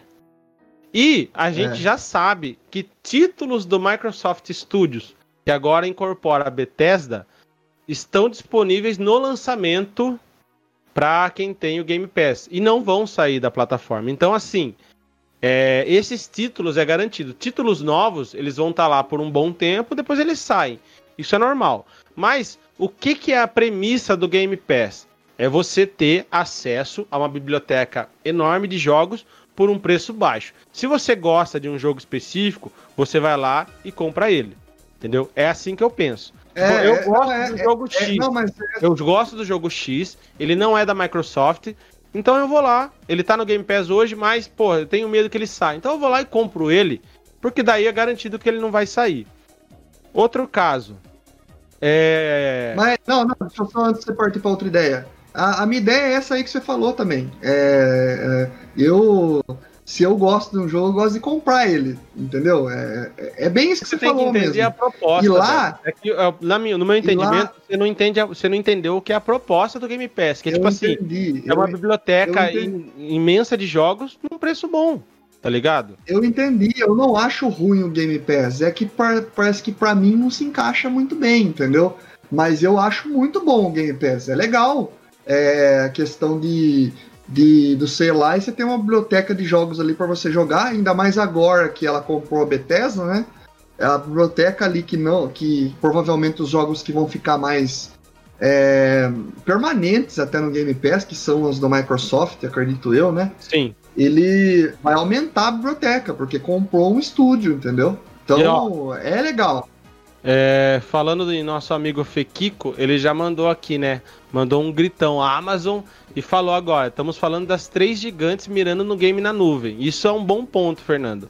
Que são a Google, Microsoft e a Amazon, né? porém, aqui no Brasil, né, tudo depende das nossas operadoras. Porque os três já tem DC no Brasil. DC seria, tipo, divisão de é, alguma coisa? É, deve ser. É, ele fala, o Beto fala, é legal e ele mesmo não assina. Data, ah, o DC é Data Center. Muito obrigado aí pelo ter, por traduzir o termo de TI. É, enfim, assim, nesse caso, por exemplo, que a gente está falando de, uma, de um game por streaming, eles tendo parceria, eu acho que assim, enquanto essa parceria durar, essas parcerias são difíceis de ser quebrada, tá ligado? Alguém tem que dar uma mancada muito foda, tá ligado? Ou alguém tem que vir com um bolo de é. dinheiro do outro lado pra ela acabar. Que Sim. também a gente sabe que essas, esses movimentos acontecem de vez em quando. Mas, é, se o cara tá falando, ó, é, a gente vai fechar parceria com ele, o jogo vai estar tá no lançamento. Mano, não é mais fácil. Um jogo igual Assassin's Creed, tipo, o jogo o Assassin's Creed, agora ele, ele aumentou um pouco o universo dos jogos, tipo, depois do Odyssey, né, que virou praticamente um RPG, né, de é, é. de época e tudo mais, com contexto histórico e um pouco de mitologia, é um jogo mais extenso e que você fica muito mais tempo dentro dele. Mas é, é um jogo que você joga a história e pronto, acabou, né? A não ser que seja um RPG longo, de mundo aberto e tudo mais. Aí eu acho que tem mais coisa para se fazer, tipo um Witcher 3. O Witcher 3 é uma campanha de 100 horas fácil, tá ligado? Na é verdade... Virou, é o que o Odyssey virou agora, entendeu? Na verdade é... é isso daí agora. É um jogo A verdade é que o, Fernandão pode ser o cara mais safado do mundo, né? Fala mal de Metal Gear, gosta de Xbox, tá ligado? Mas em uma coisa ele não dá falha. Vamos jogar tal coisa? O cara tá sempre disposto lá, sempre entra e sempre joga. Porque ele quer jogar com a galera e, e, e ele compra tudo que todo mundo compra e joga junto. Me tem meu respeito aí, Fernandão. Diferente de outros caras aí, né? Bom, BLK, BLK, Beto, João. Diferente dessa galera aí. Mas ó, eu vou falar para você. Eles estarem abertos até para para é, o serviço no Android, isso é legal, cara. Mostra tipo assim, realmente o mercado tá aberto mesmo. E tô, vamos ver aí o que que que que sai disso. Eu aposto, ó, vou, vou, vou dar minha, minha uh, o que que eu, o que que eu espero. Eu aposto muito mais no serviço da Amazon que já é conhecida por ter um serviço de computação em nuvem pesadíssimo e excelente, tipo, ela, ela é inovadora em muitos serviços de computação em nuvem é, e serviços de armazenamento em cloud, né? É, eu acho que ela tem muito mais potencial de dar certo já no início, com muito menos erros do que a Google com as famosas promessas dela e depois abandonando os projetos. É, é isso que eu penso. É, eu acho que isso aí vai gerar também aquilo, né, que a concorrência gera qualidade. Então, Exato. depende de como, como a, a Amazon chegar com o serviço, provavelmente a Google vai ter que tomar alguma ação, senão ela vai ficar para trás, né? Então, isso daí a gente vai ver qualidades aumentando aí, tanto no da Google que já existe, acredito que a Microsoft também vai vir com um serviço aí também, né, que a gente já comentou. E, e tem a, a Amazon agora. Então as três aí vão ficar brigando, pelo menos por enquanto são elas, né? Vão ficar brigando aí pelo serviço de melhor qualidade que chama mais atenção do público, né? É, provavelmente vai ter alguns exclusivos também das plataformas e tal. Vai gerar muita coisa aí que a gente vai ficar, ah, qual que vai ser a melhor? Qual que a gente vai assinar? Isso, aquilo. Vamos assinar as três porque as três têm tem tudo jogo exclusivo de monte aí, igual acontece com Netflix, a Amazon, é, hoje na questão de streaming de, de filmes e séries, né? Não sei, vamos ver como que vai ser. Ou a gente faz igual eu falo para fazer com streaming de vídeo. Vai lá, assina um, joga, para, cancela, vai lá, assina outro, joga, para, cancela. Faz isso, vai passando de um pro outro, tá dá quiser, também, dá pra fazer é, isso. É, porque, ó, eu vou falar pra você, Beto. É, isso aí é a nova geração de jogos, tá ligado? A gente vai tender muito mais para serviços do que para produto. O Fernandão falou isso também. Não sei se ele falou isso numa conversa de, de boteco nossa ou se ele comentou isso no programa, não me recordo.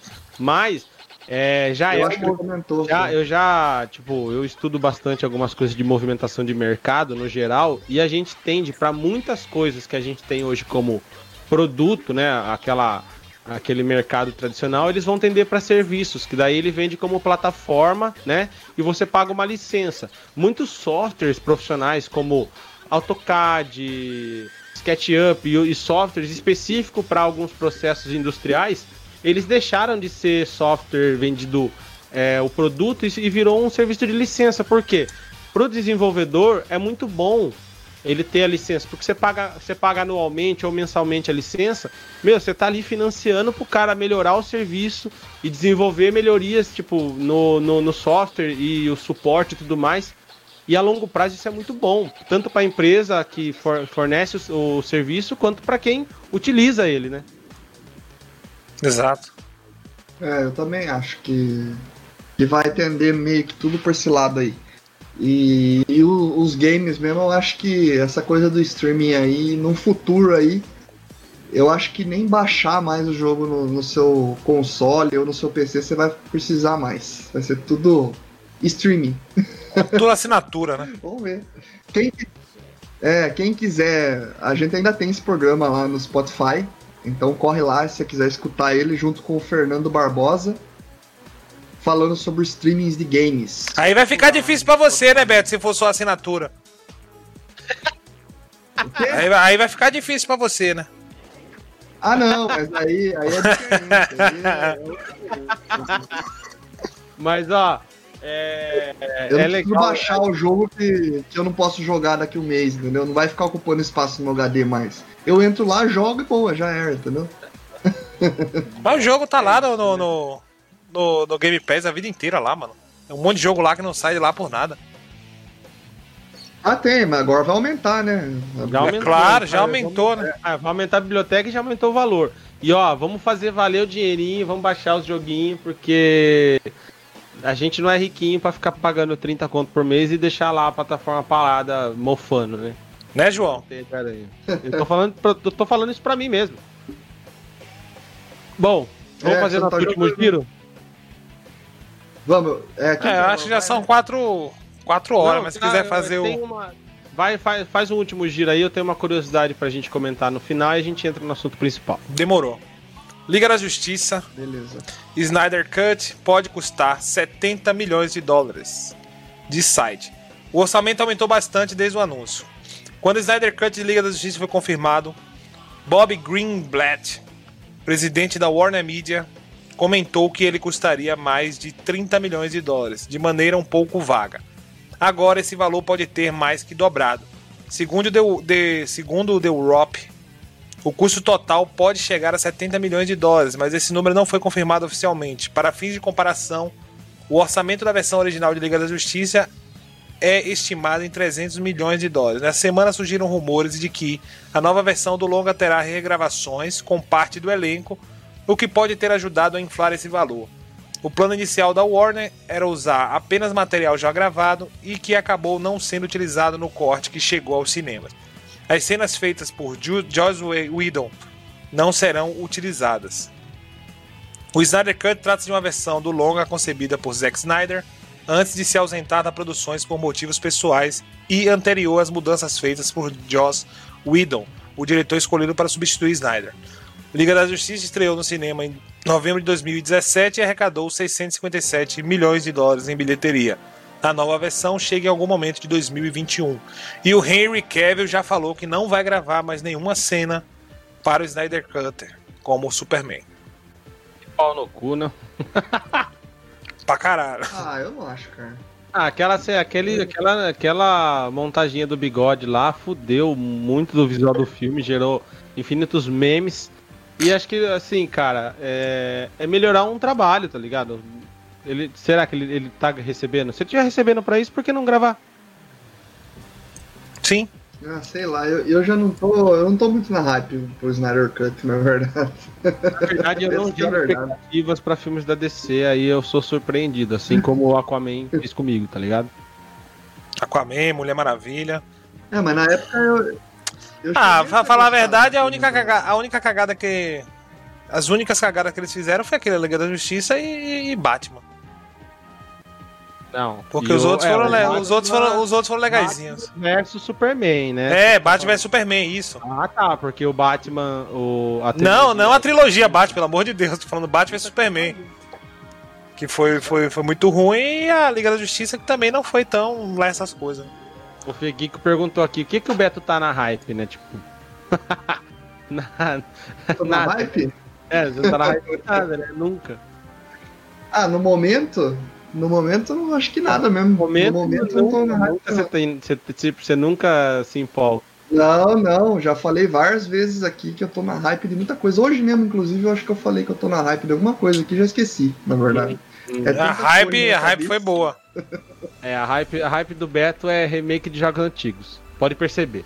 Quem procurar nessa nossa história do, do, do Sábado à Tarde aqui, você vai ver o como ele fica empolgado falando de um joguinho que ele jogava lá, ou, Em 1700 e. ou algum jogo com algum mod, aí você, vê, aí você vê o bicho animado. Mas coisa nova, o Beto é difícil pegar o Beto mesmo. Eu tô ligado. O único jogo que Beto jogou junto com a gente, que não foi nem com a gente, jogou junto com o Fernando, porque o Fernando é paciente, foi o último online.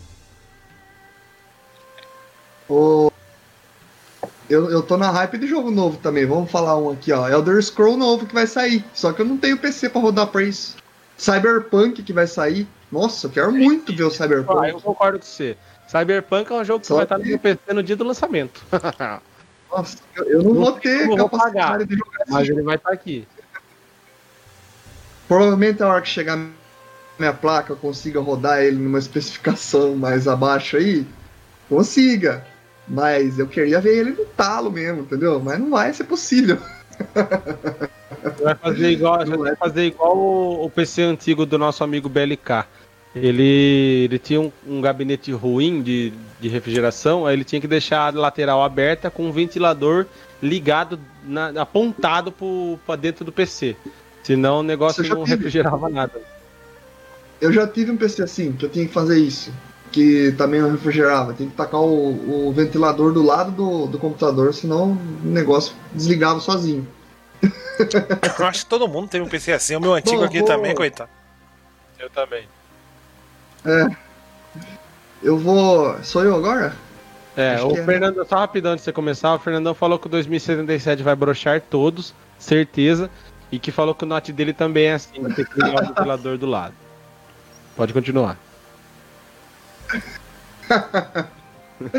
Bom, enfim. É, é uma notícia que o Baia vai gostar. Sim, eu vou dar tapa na cara do Fernando agora. Olha lá, Fê, essa notícia é pra você, ó. Konami registra Metal Gear, Metal Gear Solid, Metal Gear Solid 2 Substance para PC em Taiwan, por enquanto. É, a Konami classificou no Taiwan Digital Game Rating Community o jogo Metal Gear, Metal Gear Solid, Metal Gear Solid 2 Substance e o Konami Collection série Castlevania. E, a- e- e Contra para PC. Castlevania e Contra também. É, Metal Gear foi lançado para é, Microsoft MSX2 em julho de 1987.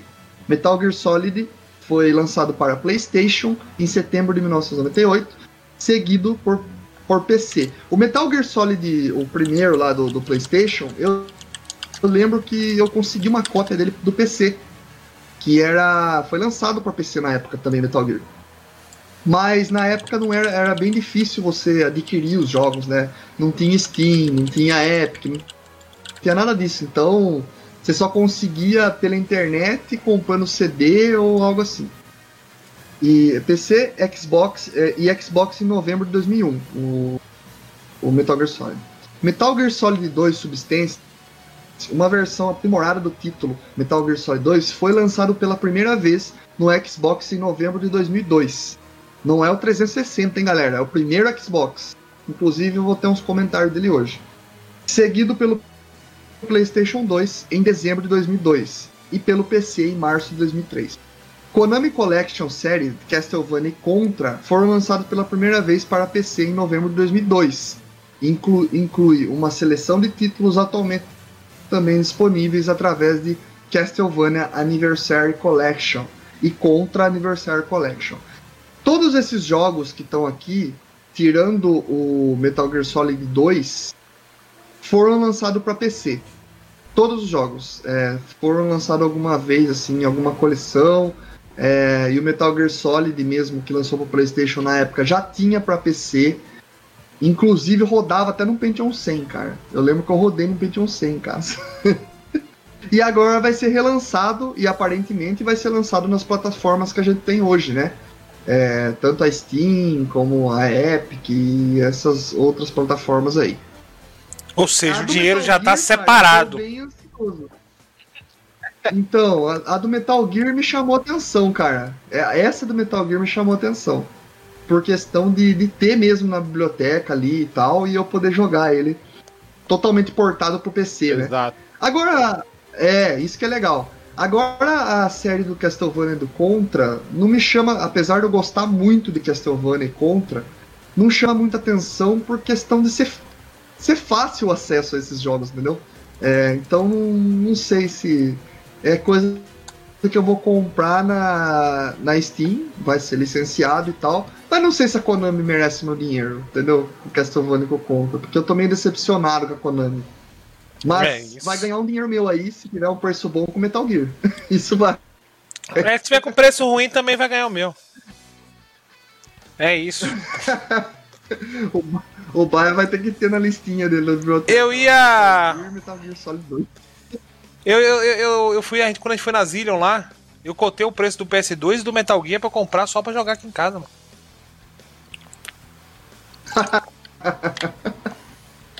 é, interessante. Tava pronto pra comprar Agora, o PS2. É, é tava com... Não, mas no PlayStation 3 tem uma versão que acho que tem as três, os três, os, os três, três Metal Gear meio que remasterizado lá. Sim, sim.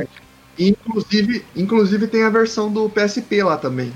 Vale o, muito. É um remaster da versão. Sim, vale muito é muito pena. bom. The Boss. É muito bom mesmo. Snake. E aí? Bom, tem mais alguma coisa aí? É, a gente aí comentou um pouco sobre a Microsoft, né? Primeiro eu vou trazer uma, uma duas curiosidades, né? A gente, a Microsoft surgiu aí alguns rumores que a Microsoft ia comprar a Sega, né? Não sei se vocês ouviram falar ah, disso. sabendo disso. E, e ela negou, né? Logicamente ela negou esses rumores sobre a compra da Sega, mas só que eles ganharam força, principalmente porque, tipo assim, a Microsoft adquiriu as, as Animax, que é a, a dona da Bethesda, por. Olha, olha o preço que eles pagaram, velho. 7,5 bilhões de dólares, né? E agora no Game Pass a gente vai ter Elder Scrolls, Doom, Fallout e Wolfenstein. E mais alguns títulos aí, tudo para o Xbox Game Studios, né? Só que vamos lá, né? A notícia chamou tanta atenção que começaram a surgir diversos rumores que a Microsoft teria comprado a SEGA e faria o grande anúncio durante a Tokyo Game Show 2020. Os rumores se iniciaram após uma, uma postagem no 4chan, que é um canal de, de coisa nerd, né? A, im a imagem publicada no Twitter oficial da SEGA e o símbolo em formato de X aqueceu ainda mais as teorias, né? A foto basicamente é o seguinte: é uma moça em cima de uma mesa, aí tem todos os um, uns Game Gear lá clássico e ela tá fazendo um X assim. Eu acho que essa imagem. Tem até um, um, cordãozinho com o logo do Dreamcast aqui. Mas assim, eu acho que essa imagem tem outra conotação do que falar de Xbox, talvez. Né? Desde então, diversos sinais, entre aspas, começaram a ser apontados como a Microsoft anunciar o novo controle do Xbox Series X nas cores azul e branco, com a frase Still Iconic, com, onde ao cortar as letras corretas podem ser li lidos como Sonic. Meu, é a galera. Os caras viajam, os caras viajam. a galera. A galera é muito louca essas. Teoria da conspiração. O, o Fê pediu pra mostrar a imagem aqui, eu vou mostrar, ó. É essa imagem aqui, Fê. Pra quem tiver na Twitch acompanhando a gente, eu tô mostrando a imagem. É uma mocinha, ela não dá pra ver o rosto dela, ela só tá aqui de costa fazendo um X assim, com os braços, tá ligado? Pra mim, esse X tem outra conotação, tipo, ah, não, ou alguma coisa assim, né? Alguma coisa de negação, tá ligado? Mas, né, a, essa ideia, essas teorias da conspiração, cara, é muito louco. Só que a Microsoft teve o trabalho de ir lá no Twitter, né, e negou os rumores. Daí, ó, tem uma postagem é, oficial, arroba Xbox no Twitter, vai lá, ó. É, eles mencionam arroba Xbox underline JP, que é a, a, é a Xbox do Japão. Aí eles falam aqui, is reading to Tokyo Game Show. Tipo, é, indo pro Tokyo Game Show, celebrando é, os criadores de, de, jogo, de, de jogos e os jogos japoneses, é, novidades da Microsoft, do Microsoft Flight Simulator para PC, é, a comunidade, a criatividade da comunidade japonesa de Minecraft, né? E um showcase broadcasting japonês only. Tipo, eles fizeram um showcase, uma transmissão somente em japonês, ou seja, tipo, totalmente voltada pro público deles. Só que tem um X pra No New Next Gen News, tá ligado? Tipo assim, sem novidades sobre a próxima geração. Ou seja, não tem nada a ver. Tira o cavalinho da chuva. Isso não, não, não, não, vai acontecer, né? E eles falam aqui, ó, não vamos, não vamos fazer, não há nenhuma aquisição, né? Novidades sobre nenhuma aquisição para mostrar, ou seja, só dando força que não foi comprado. Só que é, aí saiu uma notícia nova, cara. A gente tem uma notícia sobre é, um filme que pode ser feito, é, é, tá sendo produzido pela Sega da série Yakuza, né? Que que vai ser um jogo agora para lançado junto no Xbox Series X e S. Antes era exclusivo do PlayStation, tá vindo para Microsoft, né? E Beto, ouça essa: Dragon Quest no Xbox, né? Dragon Quest Nossa. 11, né? S Echoes of a Elusive Age Definitive Edition, que foi anunciado em julho, demonstra boa relação com o Xbox no mercado japonês, visto que nenhum dos outros jogos da grande franquia de RPG chegou ao console da Microsoft. Detalhe: o novo Dragon Quest chega em 4 de dezembro para Xbox One, PlayStation 4 e PC e estará disponível no seu lançamento para assinantes do Xbox Game Pass. É isso. Então, Beto, eu acho que agora Mas, é a então... chance de você assinar o Game Pass, tá ligado? Mas não é um jogo para jogar no Game Pass. Não é um jogo. É um jogo. É isso, é isso, é isso, é isso. Compra, compra, é isso, é isso. Ó, inclusive, inclusive, ó, inclusive tem uma curiosidade do Dragon Quest 11, a versão definitiva, tá? Você tem o modo 2D dele. Você pode jogar o Dragon Quest 11 com os gráficos do 16 bits. Vamos lá. E fica. Mano, tá muito da hora. Mano, 30, tá 33 reais, cara. 30 reais por mês, né? Nem 33, sei lá. Nem lembro. E não vale a pena, velho. o jogo não vai sair da biblioteca. É isso que eu quero dizer pra você, mano. Quebra essa, esse paradigma da sua Você cabeça. acabou de falar. Você acabou de falar. O jogo que você gosta, você compra, não é? Você acabou Sim, de falar mas, isso. mano, é o que eu tô falando. Mas, cara, eu acho que assim, ó. eu compraria esse jogo se a hora que eu, eu, eu visse ele lá no Game Pass, puta, eu amei esse jogo, eu quero ele para sempre. Beleza, eu vou lá e compro. Mas antes, eu vou ter experiência com ele no Game Pass, tá ligado? Eu vou fazer, tipo, ah, qual vai ser minha primeira impressão com o jogo? Tipo, gameplay mesmo, tá ligado? Porque às vezes você compra jogo, você gasta uma grana e o jogo não é aquilo que você esperava. Eu falo aí pela minha própria experiência com outros jogos que eu comprei, paguei caro e não jogo, velho. não tenho 20 horas de gameplay no jogo. É isso que eu quero dizer pra você. Tipo, o, o, o Game Pass vale a pena para você experimentar novos jogos. E depois, se você, tipo, logo no início já gostou do jogo, meu, nem continua no Game Pass, vai lá e compra. Ou compra na própria plataforma da Microsoft, que daí você vai manter seu save. Isso também é possível fazer, entendeu? É assim, ele pode estar tá na plataforma Sim, Xbox, mas não vai estar tá no Game Pass. Mas daí se você comprar ele, tá lá, o jogo é seu. O, então, mas é, é, aquela coisa. Eu acho que funciona muito bem para parte game, Game Pass, para jogos curtos, entendeu? Mas, por exemplo, a maioria dos jogos que eu compro, assim, ou é RPG, ou eu tenho uma história bem legal que eu gosto. E é isso, entendeu? Eu tenho alguns jogos assim para jogar com a galera também no meu, na minha Steam e tal. Esses jogos eu acho que se encaixaria muito bem no Game Pass. Mas os jogos que, vamos dar um exemplo, o Skyrim, por exemplo, eu nunca iria querer ter ele só no Game Pass ali, entendeu? O Skyrim é um, é um dos meus jogos favoritos, né? E eu gosto de ter ele na minha biblioteca, entendeu? É um bagulho muito louco, cara. É um negócio que já vem de muito antigamente já, desde quando eu comecei a, a, a jogar no PC, essas coisas. Eu já cheguei a comprar jogo de mídia física para PC, porque eu queria ter a caixinha do jogo, queria ter o manual e tal, e eu tenho o jogo até hoje. Entendeu? É uma questão de, de, de do seu olhar e você ver que você tem na sua biblioteca. Vamos dizer. Não, é um bagulho meio maluco, na verdade, Eu se for sei, eu pensar. assim, não, é legal. É pra, eu, eu sou colecionador, eu, eu entendo o que você tá falando, mas eu tô falando assim, talvez é, vale a pena você ter o Game Pass. Primeiro, você vai ter acesso a uma infinidade de jogos e jogos que você gostar mais. E você tem esse receio por ser um jogo longo e que você quer manter seu save e tudo mais.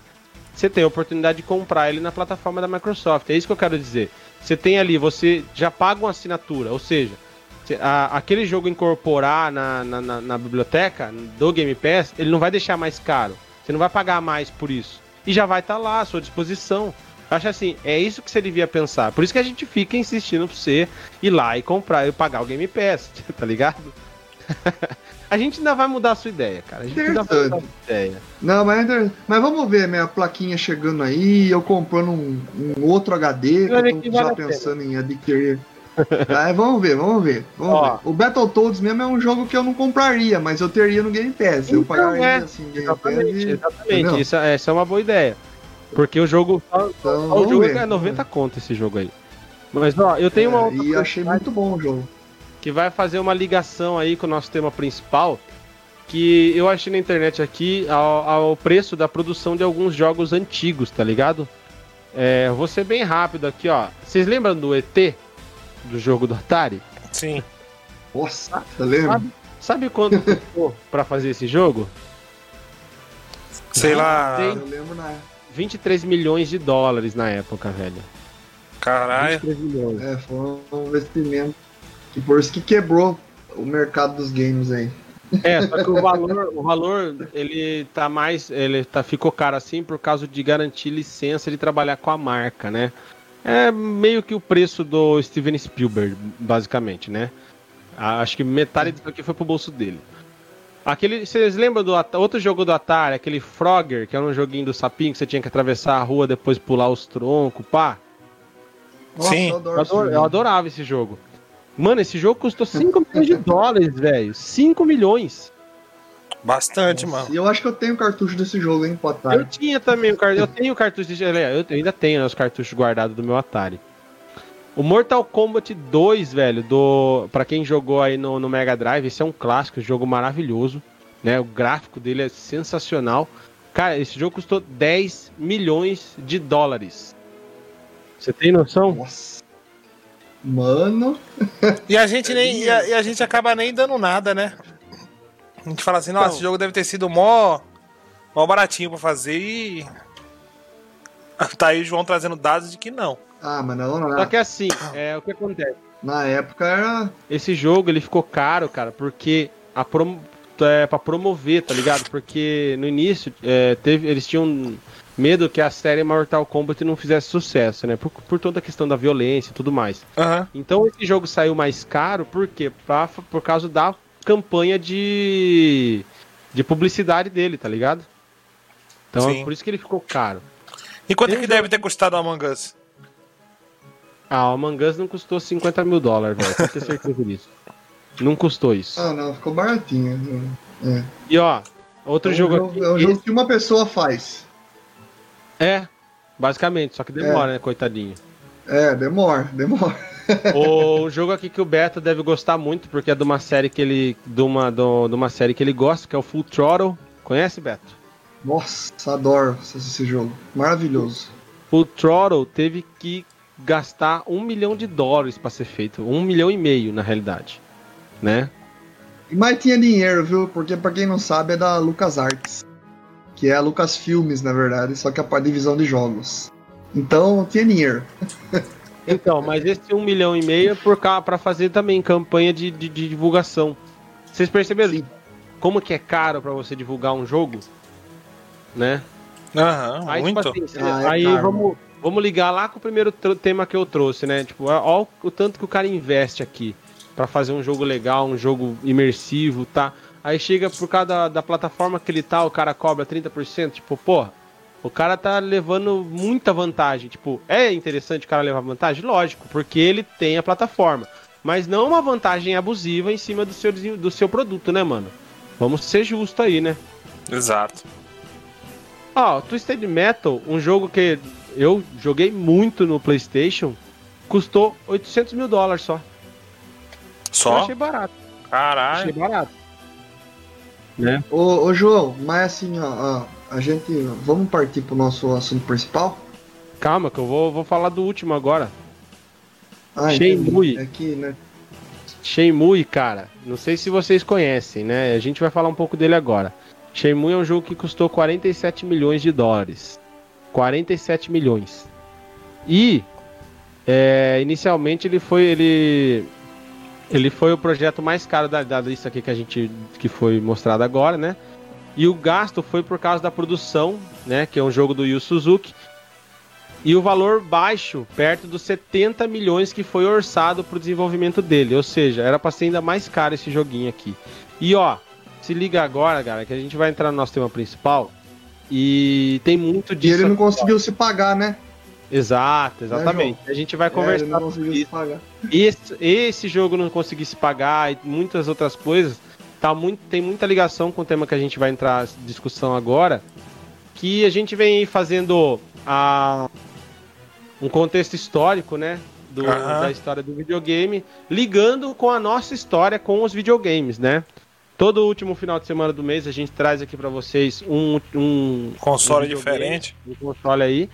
A última, a última vez veio- eh, foi a vez do PlayStation. Não, foi do 64, né, Beto? 64. 64. Foi, do, me- do 64. E a gente ainda. Na, na geração. Agora a gente vai começar a, transa- a transição para uma nova geração. E vamos falar de um videogame que, na minha opinião, estava muito à frente do seu tempo. Ele, tra ele trouxe. Não, na sua não, ele realmente tava, João. É.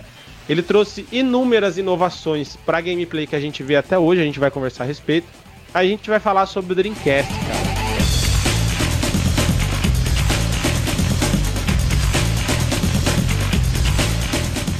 O Dreamcast, sinceramente, é um videogame que tem um espaço muito bem guardado no meu coração, porque eu não tive ele na infância, né, na, naquela época, porque era um videogame um pouquinho mais caro, né?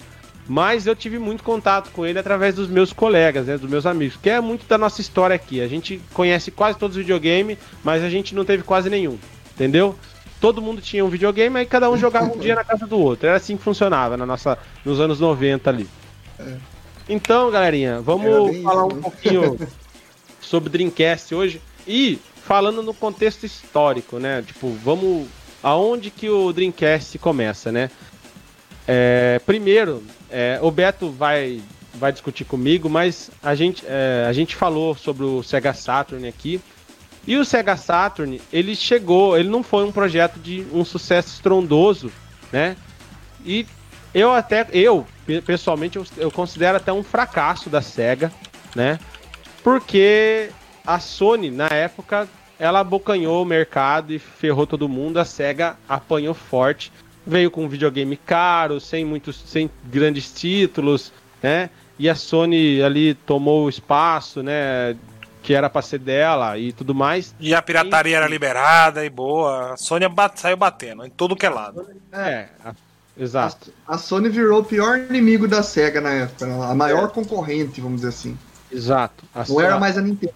Ninguém. É, exatamente. Não era mais as duas grandes japonesas, né? Entrou um player novo, que era a Sony, também É. japonesa, mas entrou e entrou jogando, batendo na mesa pesadão, né? Aí é, veio aí uma ideia de um novo projeto, né? Alguns falaram que era, poderia ser o, o Sega Saturn 2 de 64 bits, ou outro periférico, né? A Sega e os seus periféricos, né? Encher o videogame, virar um Transformer cheio de porcaria, enfim. 64 bits. É, então, 64. é, então. Só que para poder desenvolver o mais rápido possível, porque se pare para pensar, é, em 95 a gente tem o lançamento do, oficial e do PlayStation basicamente no mundo inteiro. Em três anos, você desenvolver um console novo é um desafio aí um tanto quanto é, grande, tá ligado? Aí a Sega, para não perder tempo, ela começou dois projetos, né? Ela tinha a base dela instalada na, nos Estados Unidos e tinha a base dela instalada no Japão. Então, Meu, porque a gente tem duas equipes muito competentes aqui, por que não fazermos dois projetos diferentes? Nos Estados Unidos, o projeto era denominado como Black Belt, que é um nome muito legal, faixa preta. Que eu entendo esse Inclusive, nome é como, um. como esse nome eu, eu vejo uma ligação com os, ah, aquele Sega, como que é Sega Toshiro lá, o personagem lá da Sega, o É o. Black Belt era um jogo da série que é baseado no anime pós-apocalíptico lá. E no Eu- Japão, Era Ah, um, era um jogo conheço. do Mega Drive. Era um jogo do Mega Drive. Você procurar Black Belt na internet vai aparecer o game. tem esse joguinho naquela, naquele Mega Drive que você, você Tem, tem, tem tudo lá. Vou, vou- jogar. vou, vou- colocar ele pra jogar aqui. E no Japão, o projeto tinha um nome estranho, que era Dural, sei lá por quê. Mas assim, é interessante essa, esse, esse início, né? Você como colocar duas equipes pra desenvolver e pra é, trabalhar o mais rápido possível, né? Só que as duas equipes ela eram, elas eram geridas aí pela mesma pessoa, né? Que era o. Eu esqueci o nome dele, velho. Ah, cacete. Não vou lembrar o nome do tiozinho, mas enfim. A- o que, que é interessante dessa parte do desenvolvimento? Aqui começou a parceria com uma empresa que hoje é uma gigante né, do mundo dos videogames. né? É coincidência? Não sei. Conspiração? Talvez. Vamos descobrir com o tempo. Mas a- o projeto dos Estados Unidos tinha uma parceria forte com a Microsoft. Eu acho que o Beto pode falar um pouco mais aí, das, falando um pouco das especificações. O que, que você acha, Beto? Ah, sim, pode ser. Então, o... para a gente iniciar né, a história do Dreamcast, vamos conhecer um pouco da estrutura dele, né? Ele era um console de 128 bits, é, usava mídia GD-ROM, é, que era para os games, né? E CD, que era para música. Ele rodava tanto o GD-ROM como o CD. O GD-ROM ele tinha uma capacidade é, maior para armazenamento né, e qualidade de áudio e vídeo muito melhor do que o CD-ROM. Já era uma coisa que já estava sendo superior aos outros consoles da época, né? Beto, A C... Oi. Rapidinho. Hideki Sato era o nome do, do, do gerente Ah, gerente. dos dois projetos, tanto no Japão quanto no, nos Estados Unidos. Vai lá. Ele era o gerente, gerente do quê? que Ele era, o, ele era o, da- o cara que comandou os dois projetos do, do Dreamcast, tanto nos Estados Unidos quanto no Japão, tá ligado? Ah, pode crer, ele era o gerente da, do projeto em si, né? Isso, é, exatamente. E, e- enfim, vamos lá. É, a CPU Hitachi SH4 a 200 MHz, 32 bits. Bus 64 bits, RISC 4. Esse RISC 4 não sei o que é. Mas enfim, esse era o processador do Dreamcast. Armazenamento, a gente tinha o VMU, Virtual Memory Unit, que por sinal é muito legal e muito inovador para a época. Vamos falar mais na, na hora que a gente for falar dos acessórios. Sim, que- sim, a gente vai comentar um pouco. Os gráficos, a gente tinha NEC Power VR e jogadores, que era os que a gente podia jogar número de jogadores, de 1 a 4 controles, a gente podia ligar no console, também era muito legal isso. Inclusive a gente tinha isso daí no 64, nativo do console, né? A gente tinha isso no 64 e acho que o a Sega meio que viu que isso dá certo e colocaram isso no Dreamcast. Não, depois, depois do 64 isso aí virou É, virou padrão. é padrão, só, não, É. só a Sony demorou pra aceitar. Né? Sim, sim, foi isso mesmo. Conectividade, a gente tinha o modem Fast Ethernet e a gente acho que vai comentar um pouco disso também, porque é, o Dreamcast foi muito importante nessa parte de internet e nos games também, é, principalmente nos consoles, né? Slogan, a gente tinha It's Thinking e Up to 6 Billion Players. Era uns slogan meio fraquinho comparado aos do Mega Drive, que era muito louco, né? É que nessa época eu acho que já não podia ter aquela treta que tinha no- nos, nos outros, né?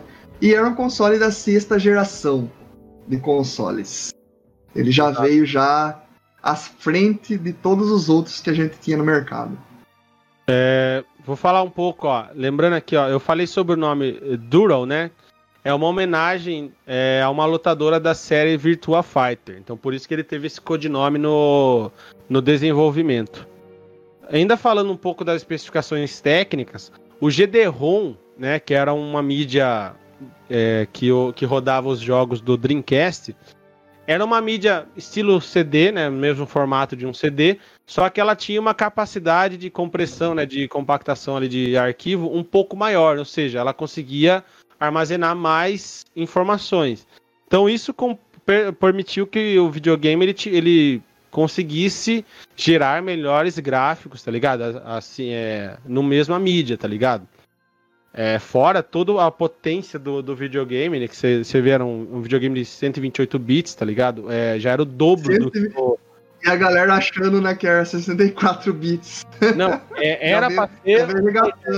É, então, era um projeto de 64, os caras já, já gerou, já tacou um de 128, tá ligado? Eles já pularam duas vezes, né, a geração, basicamente, né? né praticamente o 64 pulou, foi do 32 pro 64, pro 128 direto. E... É, 64 só teve o 64, não teve outro, na verdade. E a, o Beto falou um negócio interessante, né? A questão do da, da conectividade com a internet, né? Fora a versão do Brasil, é, a conectividade com a internet era um grande diferencial do, do, do Dreamcast, porque ele permitia você acessar a internet mesmo com, e acessar e-mails tudo mais é, através de um, um, uns acessórios lá que era o, o mouse e teclado, então isso justifica também a, as quatro entradas, tá ligado? Que todos os acessórios iam na mesma entrada, não tinham a mesma conexão. É... Inclusive, João, já que você comentou disso daí, que faz parte da especificação aqui também, o sistema que ele usava, acho que foi os primeiros consoles é... a usar um sistema operacional. Que, inclusive, é em relação àquilo que você falou da parceria com uma grande empresa aí.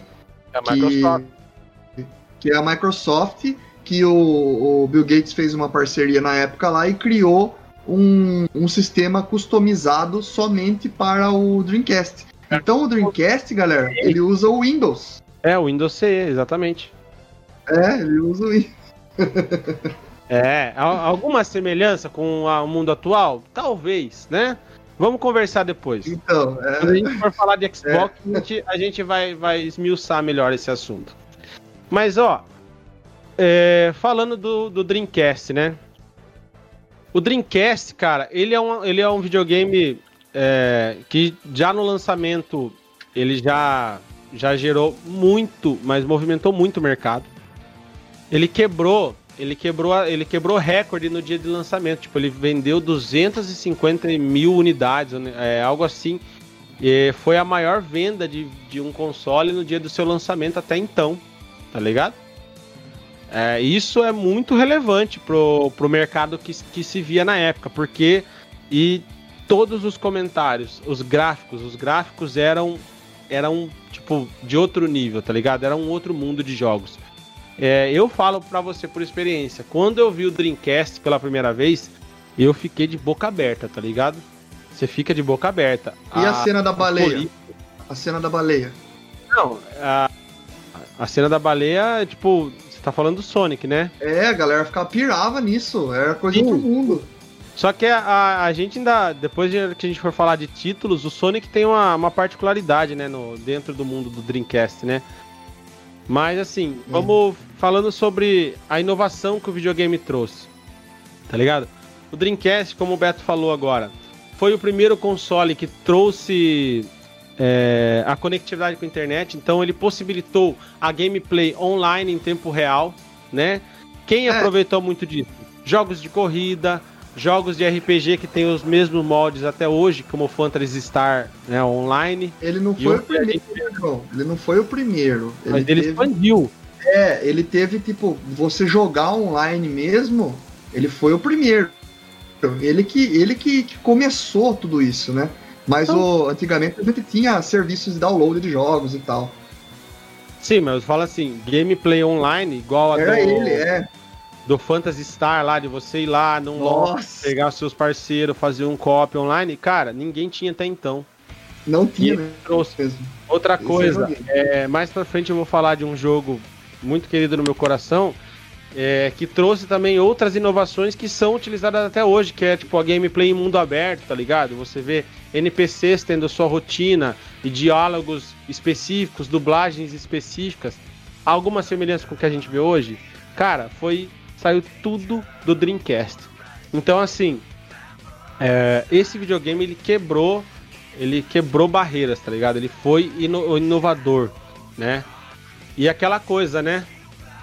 A gente brincou muito à frente do seu tempo e a gente vai discutir um pouquinho mais tarde por causa, da, é, por causa disso. Por conta dessa infinidade de, de, de coisas que, que ele lançou, tá ligado? Que viraram aí é, padrão nos jogos de hoje, né? Mas a SEGA sempre teve à frente do tempo, né? Se você for parar. Desde a época do, do Master System, ela sempre veio primeiro que todos e lançava um negócio absurdo. Você vê o, o Master System em relação ao o, o Nintendinho, é, é gritante a diferença gráfica dos dois, é. entendeu? Aí você vê depois também a, a diferença do Mega Drive e tal, absurda em relação ao, ao Nintendinho na época, porque não existia um videogame com qualidade gráfica 16 bits igual do Mega Drive também. É. Então ela sempre ela sempre teve à frente do tempo, né? Mas assim, ó, é, uma coisa que, que o Dreamcast. O Dreamcast não tinha muito era títulos exclusivos, né? Ele teve alguns exclusivos no lançamento, como o. O Resident Evil Code Verônica. Hã? Virtua não, Fighter assim, também. Exclusivos Fighter, é, que o Virtua Fighter é um estúdio da SEGA, né? Mas eu falo assim, exclusivos Sim de outros estúdios. A Capcom, a Capcom acreditou muito no Dreamcast no, na, na época. Sim. E, por exemplo, a gente teve o Resident Evil Code Verônica que trouxe uma gameplay totalmente diferente, com interação com o cenário e tudo mais, coisa que não tinha no Resident Evil até então. Tá ligado? E, e, tudo foi possibilitado porque os caras trouxeram uma nova geração. Uma nova forma de desenvolver para eh, jogos, tá ligado? Você pegava o Resident Evil 3, do Play 1 contra o do Play ou do, do Dreamcast, cara, sem brincadeira, você não queria jogar do Play 1. Depois que você viu do Dreamcast, esquece. Você não queria jogar. Porque o do Dreamcast era muito mais bonito, muito mais polido, muito mais da hora de jogar, tá ligado? Era outro jogo, era outra gameplay. Era isso que era legal, entendeu? Era o mesmo jogo, mas de uma forma totalmente diferente de jogar. E assim, ó, era. É porque tinha mais recurso gráfico, né? Sabe que era estranho? Você não tava na mesma época, tipo, era lá. A gente tava lá nos anos 99, 2000. E assim, os dois videogames estavam no mercado ali, na loja de videogame, vendia junto. E aí você tinha Resident Evil 3 para um, para outro, só que de um era outro jogo, tipo, bem melhor, mas infinitamente melhor. Era isso que era estranho na época pra é, nós, que era muito ligado. Só que outra um coisa legal... de 128 bits, né? De 128 é. bits, absurdo. Outra coisa legal, por exemplo, do do do Xbox, do Xbox, do Dreamcast. É, ele tinha uma, ele, o chip do, do Dreamcast virou um chip para arcade. Você sabe disso, Beto? Sabia Sim, disso? virou Naomi. É, virou exatamente, Naomi. Naomi. E esse e o Naomi, ele, ele lançava é, o Crazy Taxi, aqueles jogos arcades lá e com gráfico muito bonito. E praticamente era o Dreamcast na versão do arcade, né? Daí lançava Exato. tudo pro Dreamcast. Não tinha dificuldade nenhuma de portar o jogo pro Dreamcast. Tanto que um dos meus jogos favoritos do Dreamcast é um jogo chamado 18 Wheeler, que é um jogo que você dirige um caminhão. Mano, esse jogo é maravilhoso. Assim, eu já joguei o arcade dele, é gostoso de jogar porque você tá ali na, no volantão do caminhão, assim, é divertido, tá ligado? E você jogar no Dreamcast, você tem a mesma diversão. É isso que é legal. Pra quem aí é fã de Euro Truck Simulator hoje, vai jogar Euro cara. É muito mais difícil, porque é um jogo arcade. Se você bater a carga, você tá fudido, você, você perde ponto pra cacete, tá ligado? Euro Truck Simulator é, é, é fruto disso. Você não reseta nada, né? Ah, caí com minha carga aqui, posso voltar pra, pra um determinado lugar do mapa. Perdeu, perdeu. é muito Euro, louco. O Eurotruck é simulador de, de caminhão, né? É, é outra pegada. É, é mas é um simulador, bom. mas também tem a, tem a parte. Ah, o cara não tá conseguindo passar daquela, daquela, daquele ponto. Ele pega o caminhão dele e bota onde ele quiser. Ah, não, não, isso daí Então. só se ele usar. É sim, pô, pode, pô. não, entendeu? É sim. Ô, louco. Devia ser o quê? Devia ser o quê? Mas eu assisto várias streams que do pessoal jogando Euro, Euro, Euro Truck Ah, Simulator. galera. De- de- Pra mim, o cara caiu com o caminhão, ele devia chamar a ambulância pra ver se ele tava vivo. Devia chamar tudo. Isso é pra simular, irmão. Caiu numa, num penhasco daquele ali e voltar o caminhão no, na pista, eu acho complicado. Dá uma pegada. Bom, é, a gente, a gente, o Dreamcast, ele, ele chegou, chegou forte no mercado. Só que, cara, no, no mesmo tempo que ele chegou bem no mercado, teve algumas coisas que começou a, a jogar um pouco contra o Dreamcast e mais e posteriormente contra a Sega, né? Depois, né? Primeiro ponto, né? Eu vou, a gente vai falar sobre a pirataria, né? O Dreamcast, ele foi, ele foi descoberto uma forma de poder destravar o videogame através de software, sem utilizar nada no hardware, né? O, a galera conseguiu hackear o sistema e fazer com que ele lesse CD-ROM, é, os, jo- gra- ah, os jogos gravados em CD-ROM, ou seja, você usava um, um- um disco boot ali e você conseguia destravar o seu videogame, tá ligado? Sem nenhuma dificuldade. Você tá ligado? Qualquer gravadorzinho que você tinha em casa. Então, tô, qualquer gravadorzinho, você gravava o CD, colocava lá e jogava. Ou, ou você ia em qualquer lojinha de videogame que tinha na época e comprava o joguinho É. pirateado e já era. Ainda tinha uns que vinha com um, um logozinho escrito Self Boot, que era jogo que não precisava passar o boot antes, tá ligado? Ele já tinha no, no próprio, no próprio CD. Nossa, era maluco, cara. Eu acho que Mas é foi porque que era o- ajudou a ferrar o o Windows, né? O Windows. Não, é, então. Aí a, a Microsoft jogando contra, né? É, eu acho que é isso que ajudou a ferrar, o, por exemplo, o leitor do meu Dreamcast, que não, não, não tô conseguindo fazer funcionar. Tá ligado? Aham. Sim, mas, Deixa um pouco triste. Mas só A pirataria. o, o negócio que você falou aí, João, antes da pirataria também, o que prejudicou muito o Dreamcast, que a gente já passou do lançamento dele aí, né? É a questão de no Japão, o único jogo relevante que foi lançado para ele junto foi o, o Virtua Fighter. Não lançou os, os jogos tipo Sonic, esses jogos aí lá no Japão, junto com o console.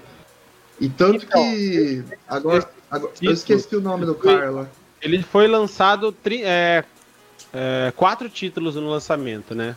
É, Godzilla Legacy lá, Virtua É, Fighter, nossa. mais dois jogos. Esse jogo nada a ver. Só que a promessa, a promessa tava em cima do Sonic. Só que assim, Isso. É, o que aconteceu? O Sonic Adventure, ele é uma evolução do que era pra ser o Sonic Extreme, tá ligado? Era o tão sonhado Sim, projeto do sim. Sega Saturn que não vingou e disse, ah, vamos trazer pra nova geração. Qual era a ideia? A ideia era criar cenários maravilhosos que pudessem ser vislumbrados durante a gameplay. Só que o Sonic, cara, ele é um cara que corre um pouquinho rápido, sabe? Então, meio que você passava pelos É. cenários, tchum, passou, não viu, né? Não via nada. aproveitava o cenário, né? E então é, os caras precisaram de mais tempo pra quê? Pra aumentar a gameplay, colocar mais personagens, né? Nisso a gente tem ó, o Tails, o Knuckles, a Amy e o Big the Cat também.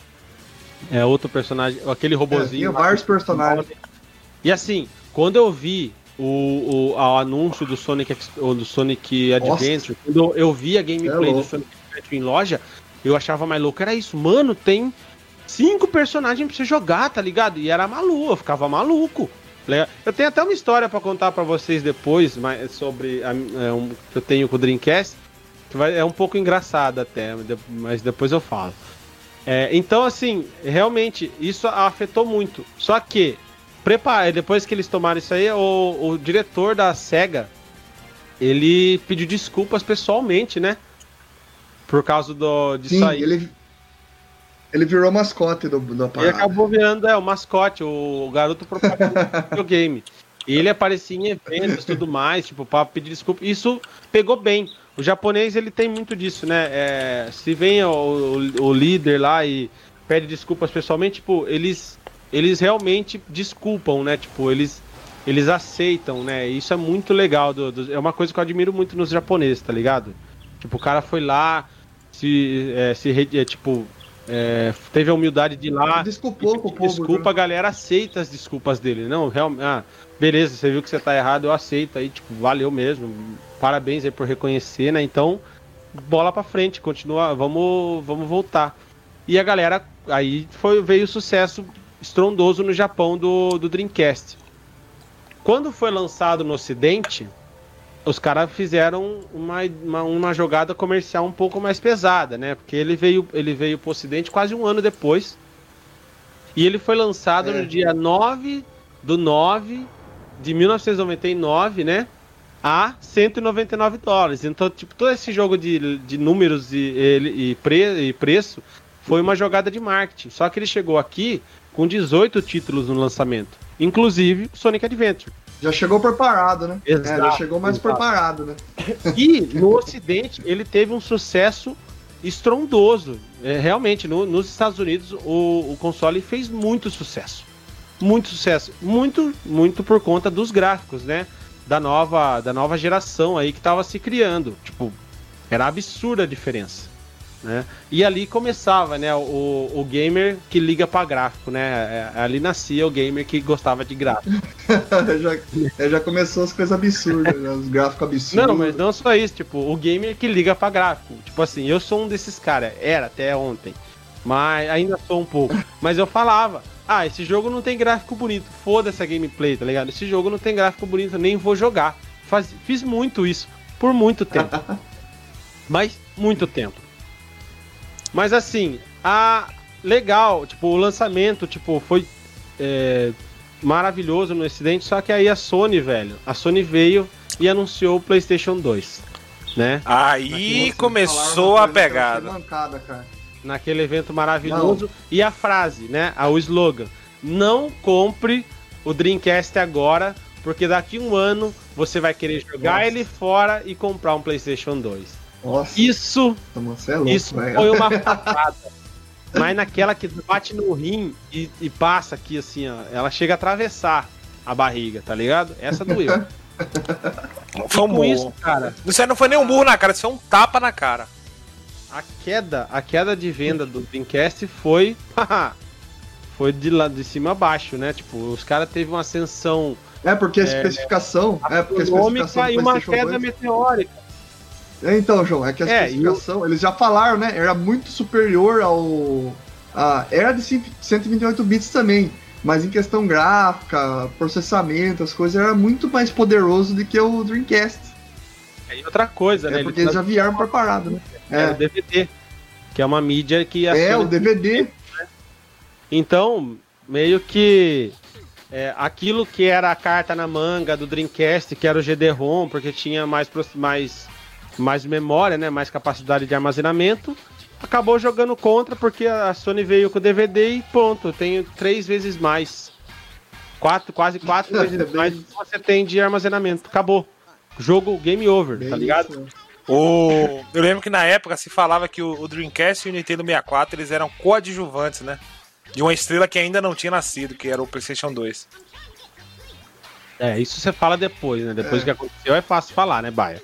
Mas, é, mano, é, né? a época, a época, o, o Dreamcast, tipo, realmente. Mano, é, sem brincadeira, era um, video, um videogame é, desejado. Porque o, o, PlayStation 2, ainda aqui no Brasil, ele demorou para chegar, né? Mas realmente, tipo, o Dreamcast era um videogame que todo mundo queria ter, porque era maravilhoso, mano. E assim, ó, eu vou contar algumas curiosidades, né? O Dreamcast, ele tinha uma, uma vantagem, principalmente aqui a gente não, não via muito disso, porque o mercado de arcade nosso era meio defasado. Mas lá no Japão, é, você tinha. Você podia usar o seu VMU e levar o seu, o seu save para jogar no arcade contra os outros, velho. Você tinha lá o Marvel vs. É. tinha Nossa, pontos e você só ganhava se você jogasse o Marvel vs Capcom no fliperama, né? E você ia lá, ganhava os pontos, ia no seu console e comprava o, o, o personagem. Ó, eu, pra quem. Meu amigo meu, a gente. Pra quem tinha, não sabe, galera. o, o Marvel vs Capcom, a gente nunca entendeu três, porque três cor de, de, de, de pontos lá. Um a gente imaginava que era por jogar online, e o outro a gente nunca imaginou por que que era. Fui descobrir agora, fazendo pesquisa. É, então, ó, o João falou do VMU, pra quem não sabe, o VMU era tipo memory card, eu acho que todo mundo sabe o que é o memory card da época do Playstation e tal. Era tipo memory card, só que muito mais legal, cara, porque ele tinha botões no bagulho, entendeu? E uma telinha. E se você colocava seu save no VMU, e você podia até jogar joguinho ali naquela telinha do, do VMU. Não é? Você lembra disso aí, João? É, eu vou, a hora que a gente entrar no módulo acessórios, eu vou falar. O VMU é meu primeiro ponto, porque tem muita coisa pra falar sobre ele. E, tipo assim, falando sobre a essa, pode ficar boiando. Essa portabilidade, entendeu? Sobre você pegar o seu memory card, né, o VMU, e levar. É... Porque era o mesmo chip gráfico, era o mesmo a mesma unidade de processamento lá o como que é o nome, Beto? É que você falou aí? Do que você fala? Ah, Megahertz? Não, não, não. A o jogo, ó, a unidade de arcade do, do, do Dreamcast. Ah, o, Naomi. Então, era, era o mesmo, era o a mesmo placa do Naomi. né? Então Sim. isso facilitou. E assim, e tinha jogos que você treinava o seu, o seu, o seu boneco lá, por exemplo, tinha um jogo de wrestling no Japão, você ia lá no seu console e treinava ele, treinava ele, treinava ele. A hora que você ia no arcade lá jogar com a galera, você pum, plugava o seu, o seu memory card lá, seu VMU, e ponto, eu tenho o meu player aqui, treinadão, vamos lutar. Bora, bora lá. Isso é legal, cara. É legal, tipo, uma puta interação com com outras com outras plataformas, tá ligado? Tipo, jogar em galera assim. Isso eu achei muito legal da, da É, por porque o parte. Dreamcast chamava atenção também, porque você ia no shopping, por exemplo, você via lá os arcades da SEGA lá. Eu já vi vários arcades da SEGA. E você via, era lindo demais, cara. Os jogos e tal, era diferente. E quem tinha o Dreamcast tinha aqueles jogos em casa, se quisesse, entendeu? Na época dos locadores era mais acessível os jogos, você podia alugar final de semana e jogar o jogo lá pro final de semana inteiro. Você ia gastar o dinheiro para comprar uma ficha no, no shopping, entendeu? Então é, era muito. chamava muita atenção. Assim, é... Vamos falar um pouco sobre os acessórios, depois a gente come- continua com essa parte da história aqui, que daí começa a entrar numa parte triste, eu quero falar sobre os acessórios.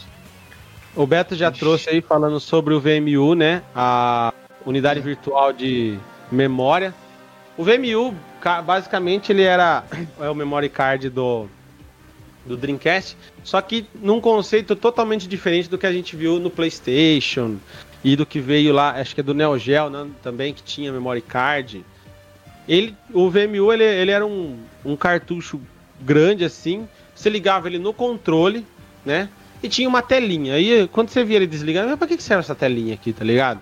Aí você plugava ele lá no controle, dependendo do jogo que você tá jogando, tinha uma animaçãozinha específica pro jogo, né? E quando você tava fora do jogo, você podia fazer gerenciamento da sua memória. Se você plugasse um no outro, você conseguia é, fazer é, é, transferência né, de arquivos, né, de saves é. aí de um pro outro. E ainda tinha os minigames, cara. E você sabia, Beto, que tem gente que desenvolve minigame para VMU até hoje? Sim, eu tô nos grupos de desenvolvedores aí e a galera desenvolve algumas coisinhas aí pro VMU até hoje. E é maluco. E eu, lá, lá atrás que eu falei lá do. Agora de pouco que eu falei do, do Marvel vs Capcom, que você tinha que ir no fliperama, juntar pontos, né? Você tinha que levar seu VMU lá. É, tem alguns, algumas comunidades aí que, que tem saves de VMU para a versão japonesa do, do Dreamcast, para você poder comprar todos os personagens. E assim, o VMU era de longe o acessório mais, mais divertido do Dreamcast. Só que aí a gente tem outros, né? Tipo, Parece um minigame, É, né? Parece ele era um memory card e um minigame ao mesmo tempo que você é, expandia a sua experiência com o jogo, tá ligado? Era isso que era legal. Mas assim, é, depois ainda a gente tem o Tremor Pack, Rumble Pack, Puru Puru Pack, Jump Pack. Em- dependendo do país, é um nome. Mas basicamente era o quê? O, o dispositivo que, de vibração do videogame, do controle, tá ligado? Não chegava a ser algo que diferenciasse, que melhorasse sua experiência. Mas era legal, né? E é legal, o que eu achei mais legal é, tipo, ele ter nomes diferentes e ca- pra cada região, tá ligado? Rumble, Puru. o mais legal é o nome japonês, né? Puru Puru. Que Puru Puru é ba- basicamente o barulho da, da vibração, né? Puru Puru Puru, tá ligado? Uhum. É, é isso que é maluco. Só que assim, ó, tem um controle que é esse controle que eu quase comprei e eu queria ter, que é a Fishing Rod, que é o controle, é a vara de pesca, tá ligado?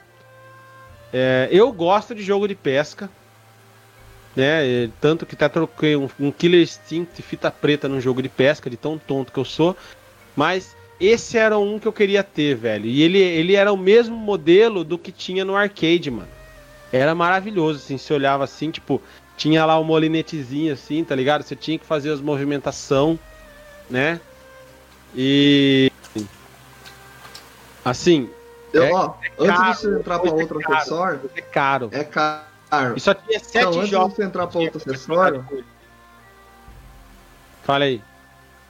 Não, eu ia falar que se você for pra outro acessório, se você não comentar o que eu tô querendo comentar aqui, eu tenho um negócio legal pra comentar sobre esse controle de pesca aí. Mas continua aí, pra depois a gente. Pô, fala aí, aproveita que a gente tá nele.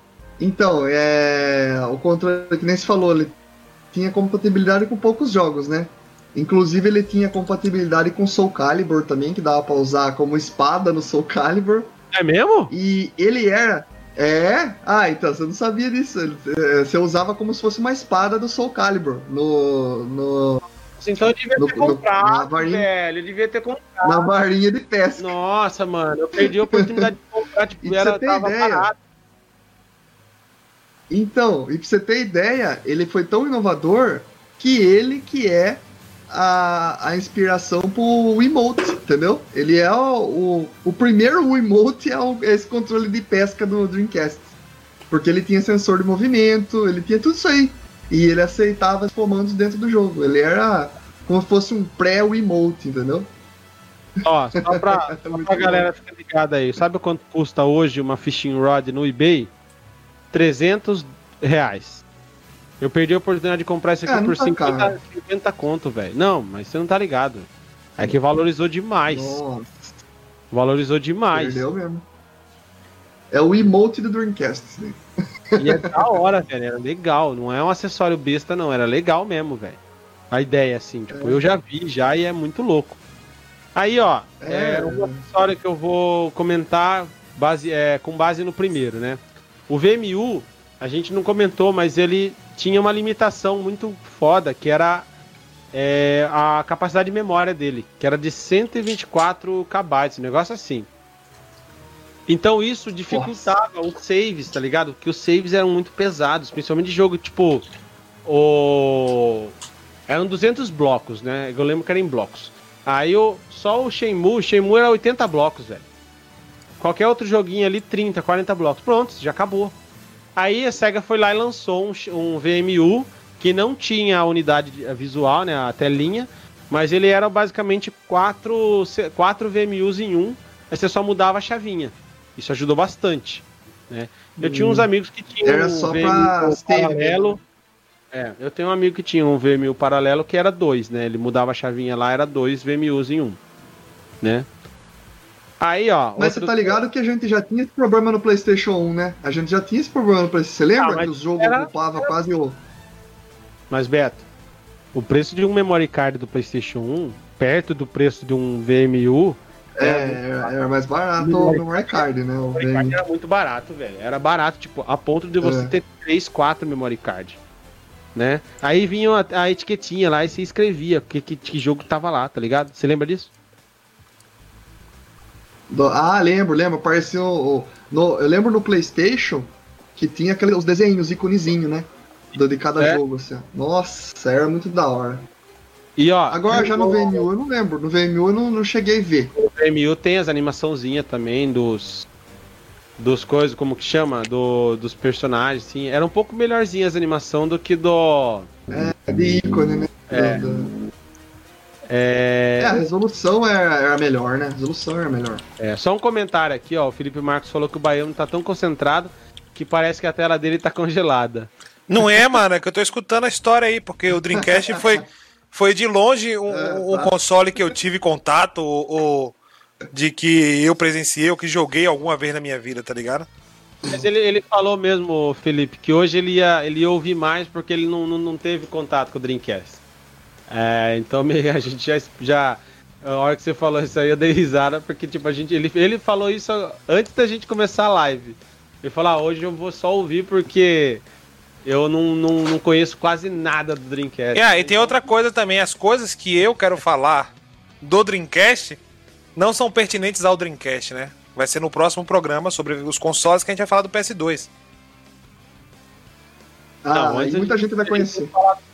Xbox, né? É, depois a gente vê. É, Enfim. eu acredito que É, seja. Aí, cara, assim, a gente tava falando do, do VMU e tudo mais, e do, Dream- dos memory card. Outra coisa, né, que eu, eu coloquei na categoria acessórios, né, o modem. Mano, é, o Dreamcast foi o primeiro console que teve o modem integrado, tipo, o modem vinha com o console. E você tinha Sim. conectividade total. No mercado brasileiro, a gente não teve isso. A Tectoy, para baratear né, o custo e a infraestrutura da época também não ia fazer diferença, a gente não tinha o, o modem no console original. Mas eu conheço N pessoas que tinham o console que não era da Tectoy e tinha o modem. Por quê? Porque na época a galera trazia de fora, né? Então é, a Tectoy tomou muito na cabeça com isso aí. Outro, outro, outro acessório legal, adaptador VGA. Né? Por conta da, da resolução do- dos jogos do, do Dreamcast, a gente tinha um, um, um acessório que é um adaptador para é, VGA, para você fazer é, transmissão em HD para monitores de computador, em que a resolução era muito melhor que de televisão. Você tá ligado com isso? Nossa, isso era E top. tinha jogos Isso era tinha jogos que possibilitavam você de- é, deitar a tela, né? Por exemplo, você imagina uma tela wide, você jogar com ela é, de pé, assim, deitar, é, deitar, depende da perspectiva, né? Ela de comprido, vamos falar assim. tinha uns jogos de shooter, tipo aquele Sim. joguinho de navinha. Você jogava com a tela. É o Icaruga. É, que é Icaruga. o Icaruga. Exatamente, exatamente. De, é, você jogava com ela de ladinho, aí você tinha uma visão maior do mapa. Olha só, velho. Tipo, você ter que mudar o seu dispositivo para poder ter uma experiência melhor de jogo. Isso é maravilhoso, né? Sim, inclusive o Icaruga tem pra Switch. Quem, quem quiser jogar esse joguinho aí, existe hoje pra Switch. Já chegando aqui nos finais do- dos, dos acessórios, mouse e teclado, né? Porque como tinha conectado, conectividade com a internet, não podia deixar de, de faltar né, um acessório de mouse e teclado que ligavam ali nas entradas de controle. Eu acho que isso justifica muito, Beto, a questão de ter quatro entradas, né? Aí você vem essa infinidade de acessórios, né? Sim, tá bem. Facilita pra ter mais acessórios, né? Sim. Tem agora alguns acessórios aí engraçados, né? Que é o, o Dreamcast Microphone, que ele era utilizado, ele vinha junto com um jogo que chamava Seaman. Mano, é, procura depois no YouTube esse jogo Sea Man, né? Sea de mar e Man de homem.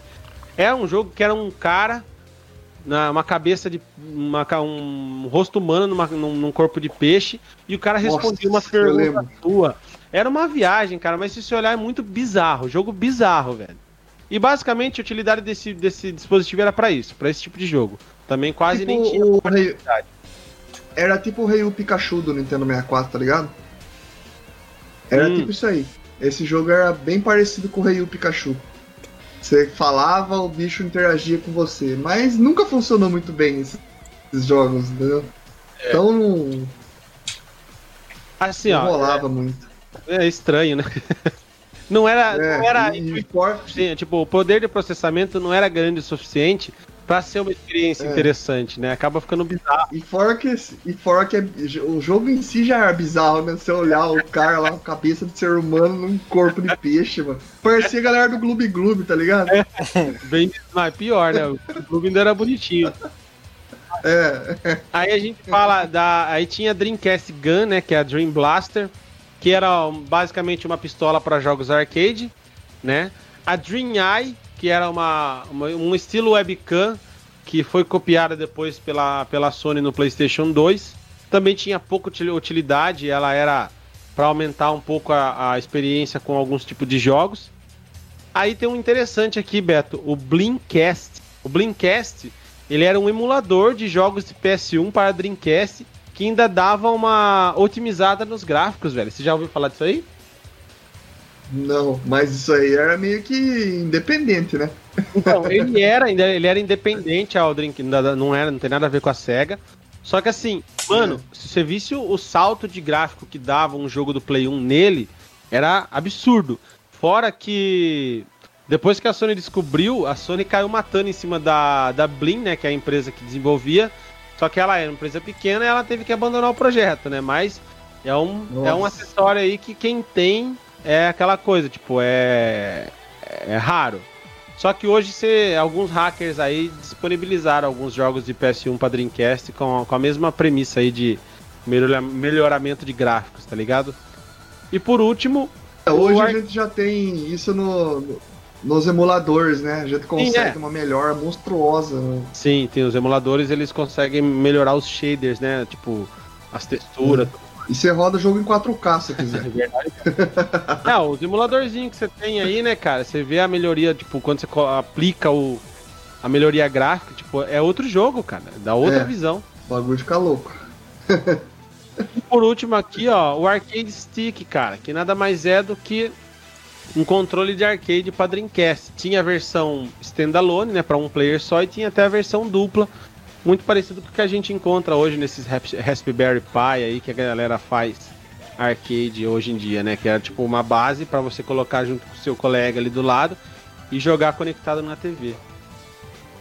Você percebeu uma coisa? A gente tem inúmeros acessórios aqui. Tem muito mais acessórios. Eu peguei alguns só porque se eu fosse falar de acessórios vai ficar 40 minutos só falando de acessórios. E tem muito, muitos desses acessórios tem poucos jogos de compatibilidade, por quê? Porque era como se fosse ter o arcade na sua casa. Tipo, ah, eu gosto muito daquele arcade. Meu, vou comprar o acessório do Dreamcast que parece que é aquele arcade e vou trazer para minha casa. Essa, isso era a ideia da Sega, né? Até o Dreamcast, né? Sim. Sim, a ideia da, da Sega desde a época do, do Master System era é, essa questão do, do arcade, né? Eles já eram fabricantes de, de arcades e tal, e eram muito famosos os arcades da SEGA, e eles continuaram com essa premissa nos consoles. Tanto que você vê muito mais jogos arcades na SEGA do que na Nintendo, por exemplo, desde a época dos 16 bits. E cada acessório tinha é, sua. E, e até o. O que, que, é? Cortou os dois. É, eu tô esperando o Beto terminar aí. O que, que é, Baia? Não, eu ia falar que cada acessório Não, aí, tem sua peculiaridade, né? No, no, no quesito de, de, de, de, trazer a experiência é, diferente a, a, que você está acostumado. Diferente no sentido de, de, de, acessório, mas trazer a experiência mais próxima daquilo que você está acostumado com os arcades. É, então. Só que o Beto falar é, alguma o... coisa das premissas. Nossa, até esqueci que eu ia falar. Bom, é, eles, eles mantiveram, né, essa premissa de, de ter a experiência que você tem no arcade, né? Porque lá no Japão era muito forte, né, os arcades. Só que, cara, é, essa premissa foi também o calcanhar de Aquiles, foi o que matou a SEGA aos poucos com o Dreamcast. Por quê? Quando foi lançado o PlayStation, aí eu já vou entrar no lançamento do PlayStation 2, né? Para explicar um pouco do final da história do, do, do Dreamcast. Quando lançou o PlayStation 2, o, o Dreamcast perdeu muito espaço, né? E o PlayStation veio quebrando aquelas ideias de jogos em arcade, porque os caras trouxeram jogos imensos, com cenários imensos e jogos longos que eram totalmente. A Square tava lá, né? Exato. né? A Square a, tava a, lá. A Square não, não, não, fechou, né? Não fechou também com a, com a SEGA, isso também foi um fator de dificuldade. Não, não. Mas não. a diferença entre os jogos, né? Tipo assim, os títulos do, do, PlayStation 2 eram grandes, eram grandes produções, eram grandes jogos. Tipo, você ficava horas e horas num, num God of War, num. Entendeu? E é, o God of War é o que vem na minha cabeça, porque God of, pra mim, PlayStation 2 é God of War. Muito do meu tempo com PlayStation 2 foi God of War. E... Não, é absurdo, né? Absurdo. É, e, e, era, tipo, gráficos excelentes também. E os cenários eram lindos, maravilhosos e enormes. Tipo, você andava muito tempo num cenário. E, e a SEGA no Dreamcast não era assim os jogos. Muitos jogos eram estilo arcade, né? essa ideia. Isso aí foi matando a SEGA. Tanto. É, o próprio GTA, isso aí o Felipe agora, o Felipe Marques. GTA, GTA GTA. 3, GTA San Andreas, que veio Ah, depois. Devil May Cry. Fiquei jogando muito Devil May Cry. É, o Devil Tanto. May Cry é um jogo um pouco mais arcade, mas ele é um jogo longo também, né? Sim. É, Need for Speed, é, cara, tudo, é exatamente isso. A SEGA, ela tem é excelente jogo. Eu vou falar de alguns títulos daqui a pouco, né? Mas é realmente a, a, a Sony ela veio com uma nova proposta, né? De novo, a Sony mudou o mercado mais uma vez, né? Tipo, mudou a forma de jogar videogame mais uma vez. Mas a gente vai conversar mais depois. Isso foi matando a Sega. Por quê? Mano, a galera arcade, beleza, mas já era porque é muita repetição. O arcade tem muita repetição, jogos curtos, você tende a repetir, repetir muito. Isso enjoa uma hora, né? com novas experiências chegando, você perdeu o interesse. Cara, o Dreamcast chegou a ser vendido por 99 dólares. E aí Nossa. começou o fim da SEGA.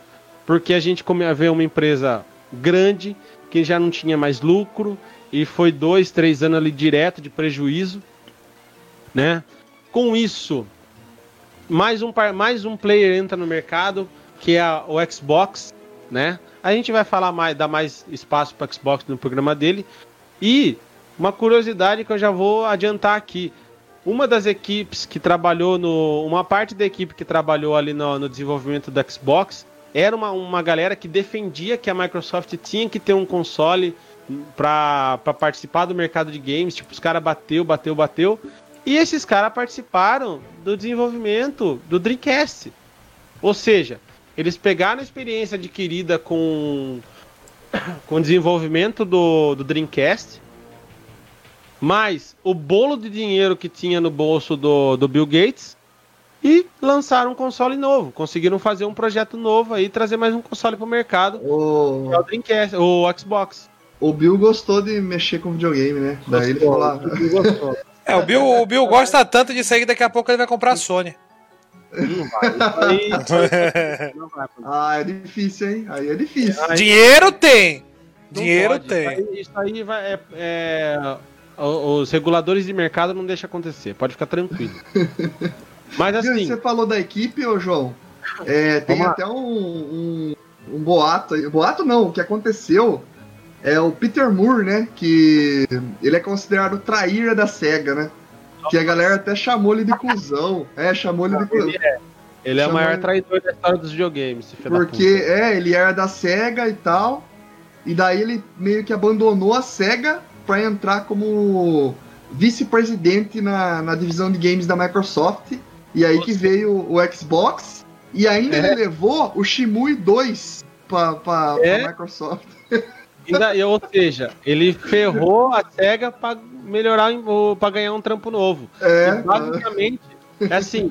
Você falou de Shenmue 2, eu vou trazer outra curiosidade de Shenmue 2, né? Antes da, de gente falar de títulos. Shenmue 2 foi lançado pra Dreamcast só no Japão. é, não eu tô tem a ligado. versão ocidental dele. Aqui a galera só viu no Xbox. Ah, eu cheguei a ver no, no Dreamcast. É, a galera trazia, Ah, né? Só que era em japonês, não, não tinha diálogo em inglês. Era É, só, é só, só legenda em inglês. Nossa, Mas zoado. era maravilhoso do mesmo jeito. É.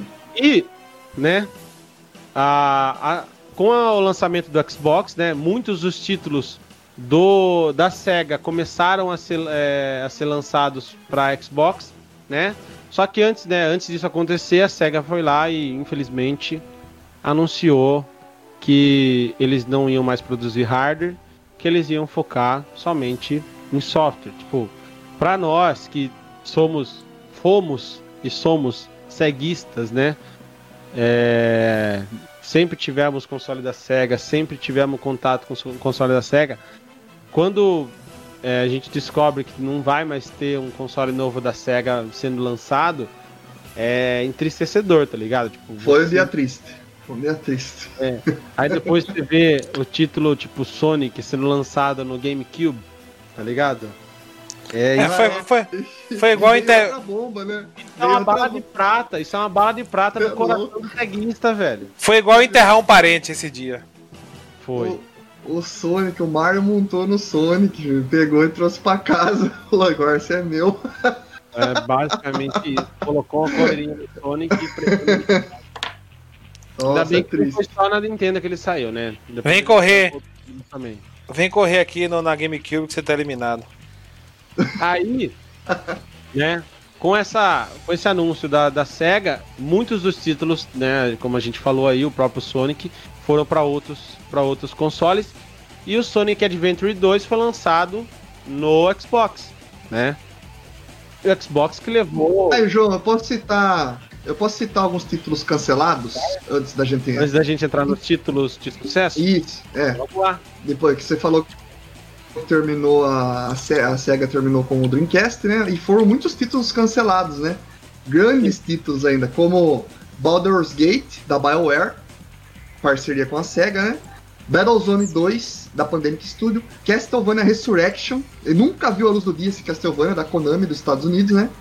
Daytona USA 3, Daytona USA, né, que fala 3, da SEGA mesmo, é, Fórmula 1 Grand Prix 4, Final Fight Revenge, ia ser um Final Fight da Capcom, como você disse, né? A Capcom acreditava muito no, no Dreamcast, ainda assim, né?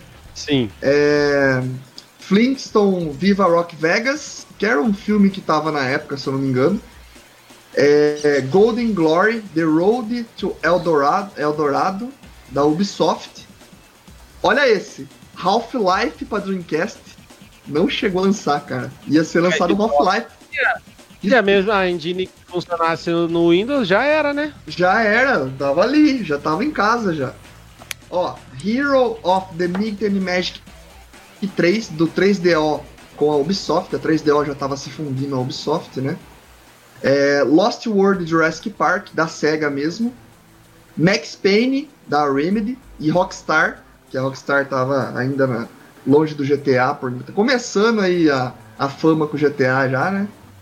É, Outrun 2 da Sega, SimCity 3000 da Maxis, né? Não era da EA na época, era da Maxis. Sonic Knuckles RPG, cara. Esse eu queria ter visto. Da SEGA. Olha isso, cara. Imaginando como RPG, ia ser legal. É, sei lá, cara. Eu queria ter visto isso, mano. Ah, que pena.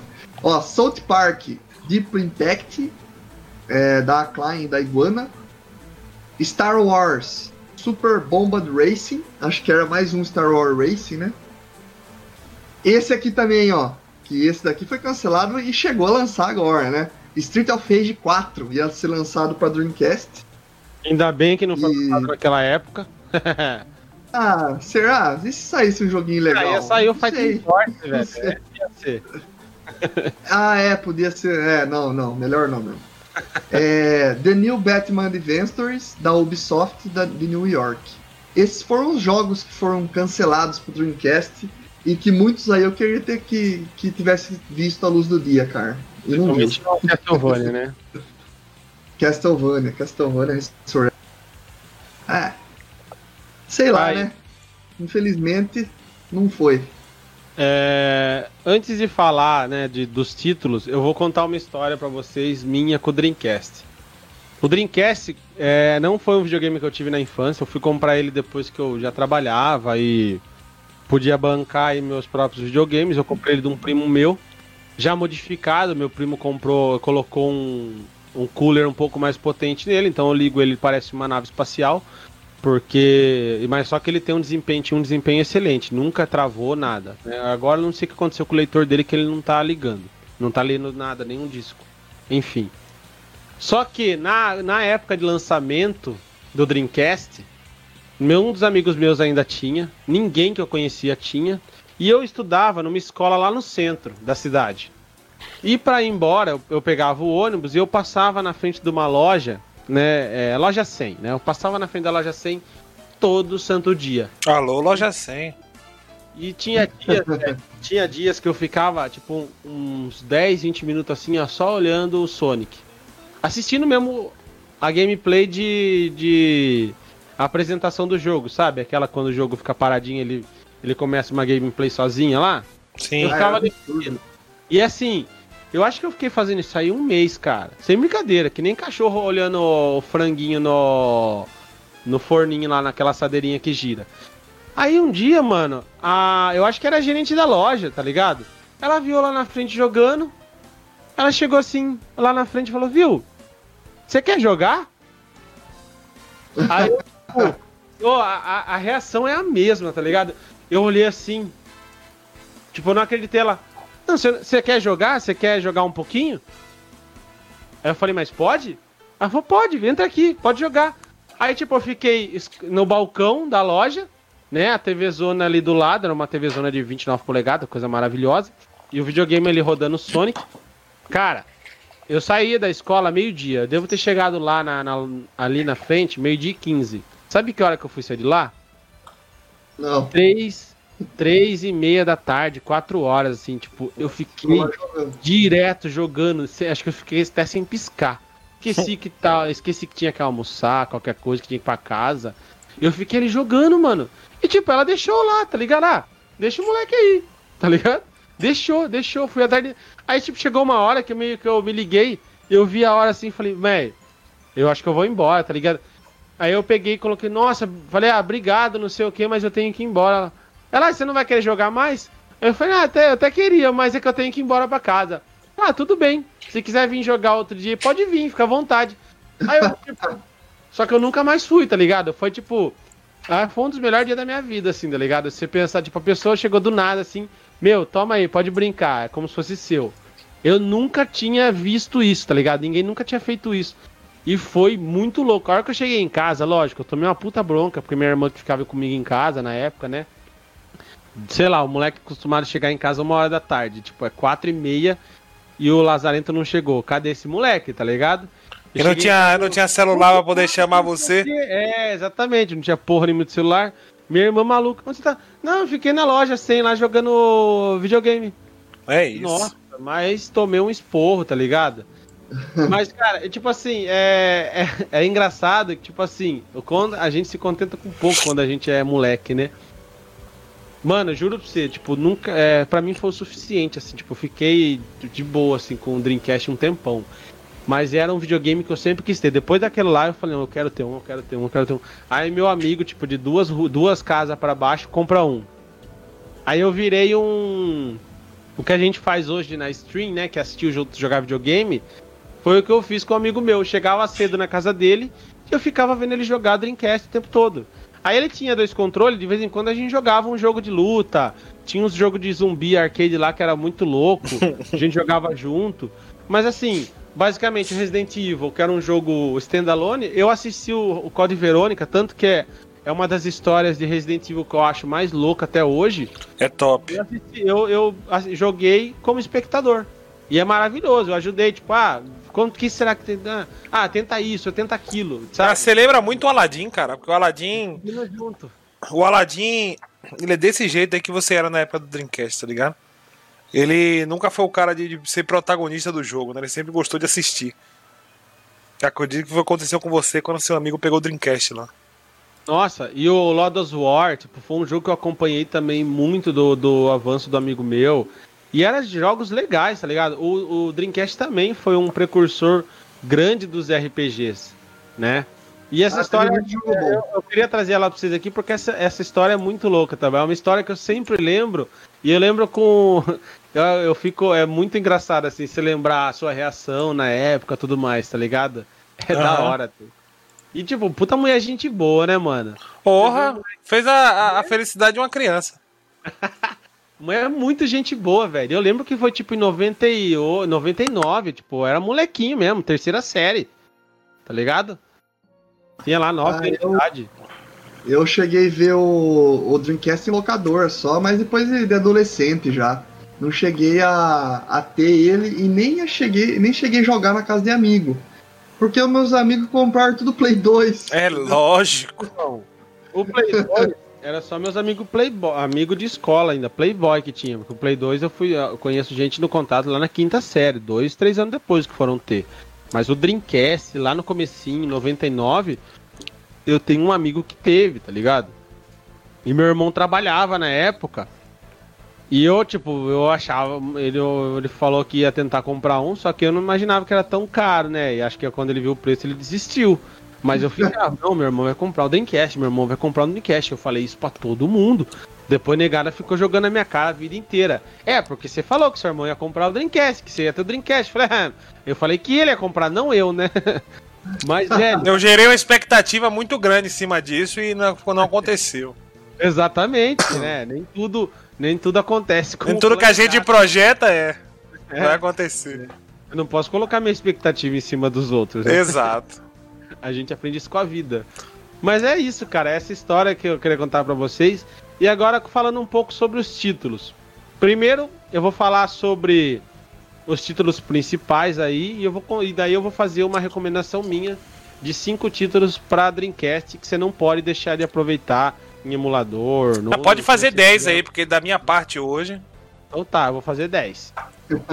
Então, ó, primeiro eu vou falar sobre o Sonic Adventure. Sonic Adventure vendeu 2.5 milhões de cópias, né? Era um jogo que depois veio com o lançamento do game, mas aí é um jogo maravilhoso que trouxe uma nova perspectiva pro Sonic. Era louco de jogar, era gostoso. Ele tinha alguns defeitos? Tinha, por exemplo, a câmera. Era meio complicado. Mas Esse Sonic não era um que tinha uma baleia assassina atrás, não. Tinha... Esse mesmo, era é? maravilhoso. É. é. Não, a cena da baleia ficou famosa. A cena Essa da baleia ficou famosa. Ah, da cena, a cena da baleia eu lembro porque ficou famosa mesmo pra caralho. Porra! É. Outro jogo. É um absurdo aquilo lá. É, eu vou deixar um aqui por último, né? Outro jogo maravilhoso de Dreamcast, Marvel vs Capcom. Cara, se você jogou Marvel vs Capcom no Play 1, o Marvel vs Capcom 2 que tinha no, no, no Dreamcast, ha, é outra, outro nível. O cenário, aquele Melhor cenário. Melhor do que o dos arcade ainda. É, o cenário em 3D no fundo e os especiais, é. os personagens. Cara, era tipo assim: você pegou o Cable, o, a boleta. Eu, Homem-Aranha, acabou. Ninguém pega o C, velho. Ninguém joga contra você. Sem brincadeira, o Cable era muito apelão. Muito apelão. Tá ligado? Uhum. Aí tinha amigo, esse amigo meu aí, ele só jogava com o Cable, eu não conseguia ganhar dele, velho. tá ligado? Era foda. Resident Evil Code Verônica. Esse foi um exclusivo do, do Dreamcast por um tempo, né? Sim. No lançamento. Ele demorou para lançar no Play 2. É esse jogo maravilhoso, é uma das histórias mais legais do Resident Evil. É um jogo inovador na, da saga Resident Evil, né? Que traz aí interação com o cenário e tudo mais, né? Muito aproveitando da nova arquitetura aí do que o Dreamcast trazia. E vale muito a pena ser jogado até hoje. Soul Calibur. Soul Calibur é um gênero, né? Que foi criado, né? Uma nova, uma nova franquia que nasceu e que existe até hoje e né? E cada vez ganha mais espaço. Hoje tem até o. Maravilhoso. Geralt no, do Witcher Sim. 3 no, no Soul Calibur. Tem o Link também, na versão do, do Nintendo. Eles colocaram vários personagens. Agora eu vou, vou fazer um pouco aqui três jogos de esporte que fizeram toda a diferença no Dreamcast. E vale muito a pena porque o Dreamcast. Só pra. Tem, é, como, oi. Só pra deixar registrado aqui, você falou de Soul Calibur, eu sou main Ive. o, o Dead or Alive também era um jogo maravilhoso do, do Dreamcast, né? Que a, a, as lutas, o, os movimentos eram, tipo, maravilhosos, tipo, lá atrás, ó, em 99, mano, tá ligado? O jogo que a gente acha bonito hoje, a movimentação, a gente já tinha lá em 99 com o Dead or Alive. Sem brincadeira. Jogo pica. Agora, falando um pouco de. PlayStation já, né? Ele já tinha vindo Hã? no PlayStation. O Dead or Alive já tinha vindo no PlayStation, só que a Mas... versão do, é, a versão do Dreamcast era ela é absurda. É, é absurda, ela é mais polida, os cenários são mais vivos, os gráficos. É, era, era 28 bits, né? Era é. é, tanto que no, era Dead or Alive 5, né, mano? É, nossa, era top. Já era um jogo conhecido já. É top até hoje se você jogar. Sim, sim, sim. É, até hoje você se surpreende com os gráficos. Uhum. É, o Dreamcast ele teve muito sucesso com novas franquias de esportes, né?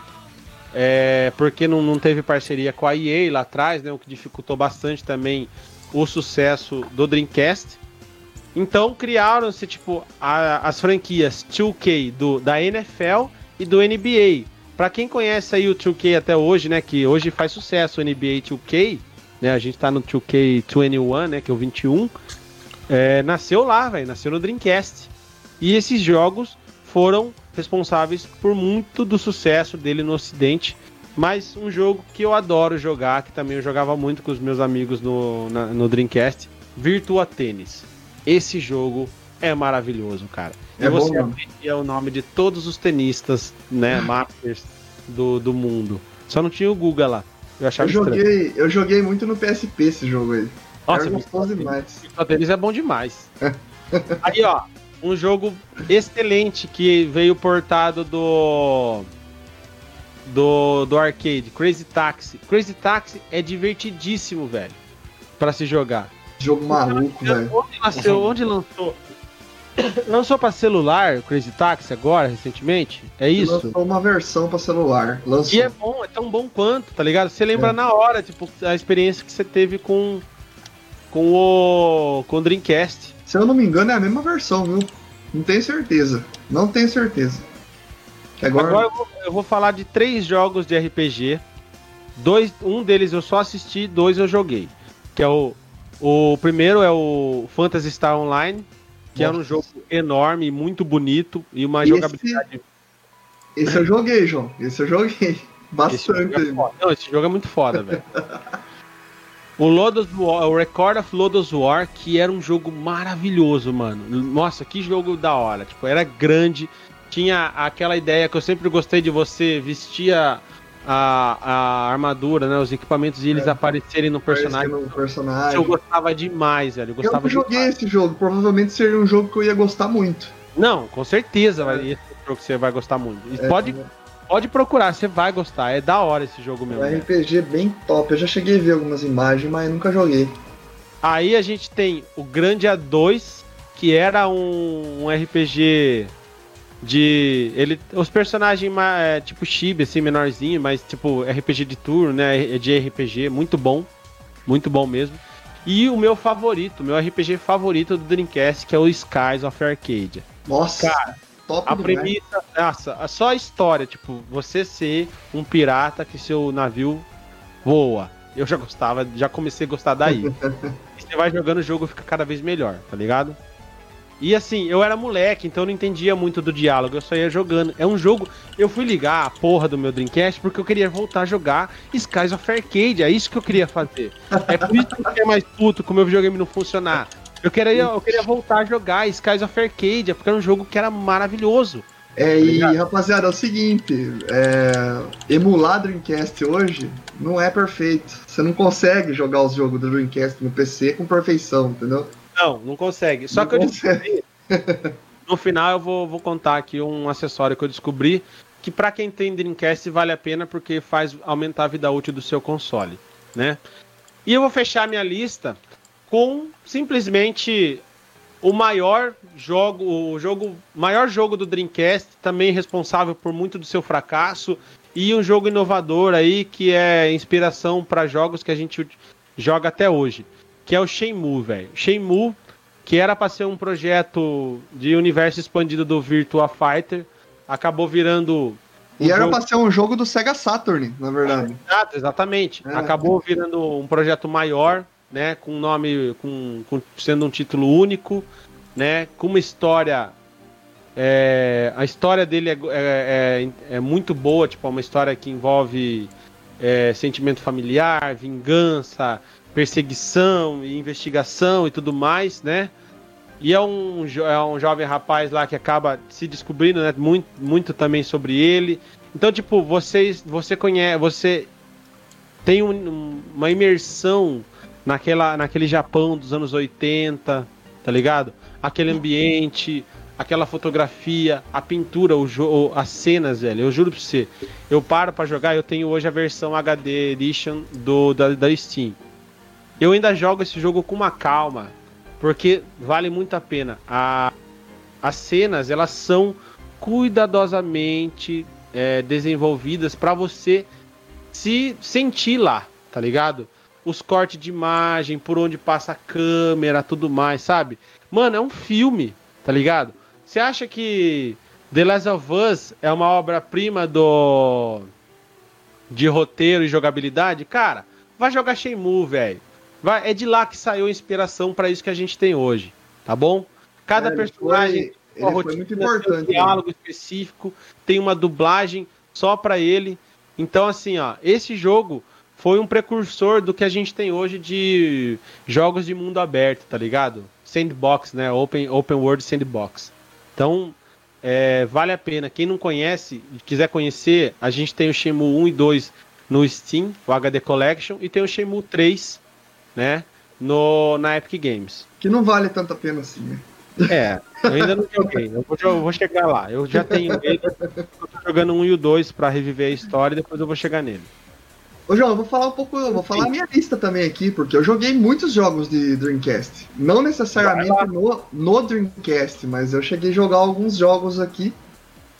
E é, eu vou colocar o Shimui aqui, como em primeiro lugar na minha lista aqui também, porque eu não cheguei a jogar muito ele por questão de ser difícil o acesso e eu ainda pretendo comprar ele na Steam para jogar. Mas eu já cheguei a ver e jogar assim o primeiro Shimui por um bom tempo, assim, bom pedaço do jogo, e é o jogo do tipo que eu gosto, entendeu? Você tem você tem aquela aquela liberdade no jogo, você tem todo aquele aquele mundo dentro do jogo que você pode explorar, conversar com NPCs. Você pode jogar outros jogos dentro do Shimui também, da SEGA.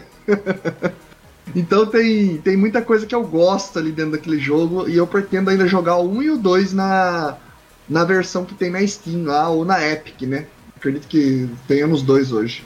Então, Shimui. Outro jogo, Power Stone 2, que é um jogo que eu joguei no PSP mas é a mesma versão, idêntica ao do Dreamcast. É um jogo muito legal de combate, meio que no estilo de Smash Bros, só que com uma liberdade melhor de movimento da Capcom, né? O jogo.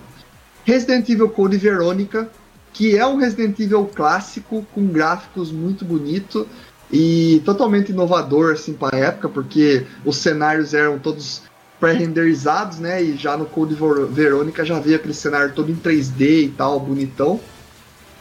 É, Caruga, que é esse joguinho Shotten Up, né? Que é joguinhos de, de nave, é, que a gente comentou aí que podia virar a tela e tal. E Caruga é um joguinho muito bom e bem desafiador. Então, para quem quer desafio no Dreamcast, Caruga é uma pegada boa. Beto, Beto, só um minutinho, rapidinho. Uh. Eu falei Dead or Alive 5, na verdade era Dead or Alive 2, o do Dreamcast. O 5 é, é... Então, é, o primeiro eu acho que saiu até no, no, no, Sega Saturn, se eu não me engano. Não tenho certeza. Olha lá, vai lá. É, depois aqui do Icaruga, né? Que é o joguinho de navinha bem legal. A gente tem aqui o Phantasy Star Online.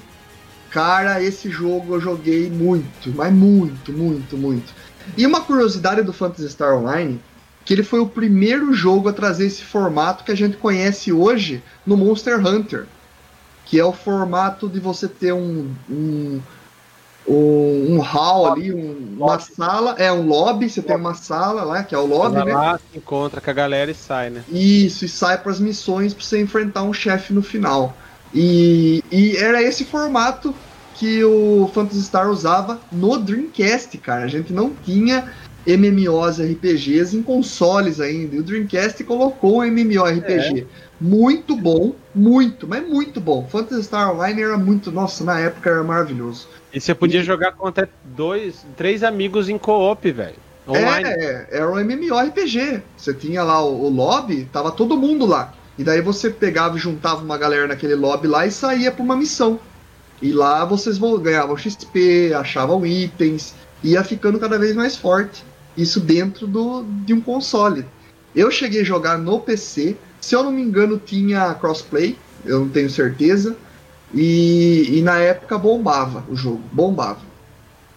É, e o, o, RPG que o João falou aí, que é o Skies of Arca Arcadia, né? Que é um RPG muito bom pro Dreamcast. É, tem uma história muito legal, tem essa pegada de navio voador que a gente via no Final Fantasy, só que a gente não tinha Final Fantasy no, no Dreamcast. Mas a gente tinha esse RPG que era muito bom também. E acho que também é um game que vale a pena até hoje para jogar. E a gente tinha um RPG, um RPG não, um, um jogo de FPS que, cara, um console rodar isso aqui online naquela época era absurdo, que era o Quake 3 Arena. A gente não tinha competitivos ainda em console. E o Dreamcast. Bem lembrado, Beto, bem lembrado. O Dreamcast foi o primeiro a trazer um game competitivo para um videogame, para um console.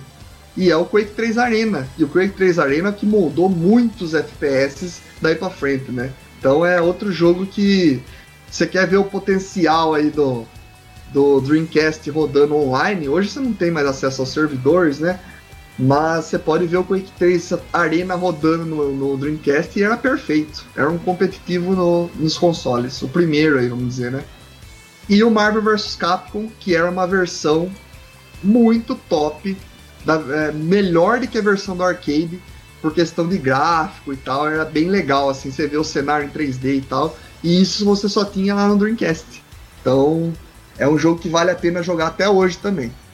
Outra coisa que a gente não pode esquecer, o Capcom vs SNK, né? Ah, os derivados aí da, da É, Capcom e não, e o, um jogo também que era maravilhoso, o Sword of Berserk, velho. Eu tinha esquecido desse jogo aí.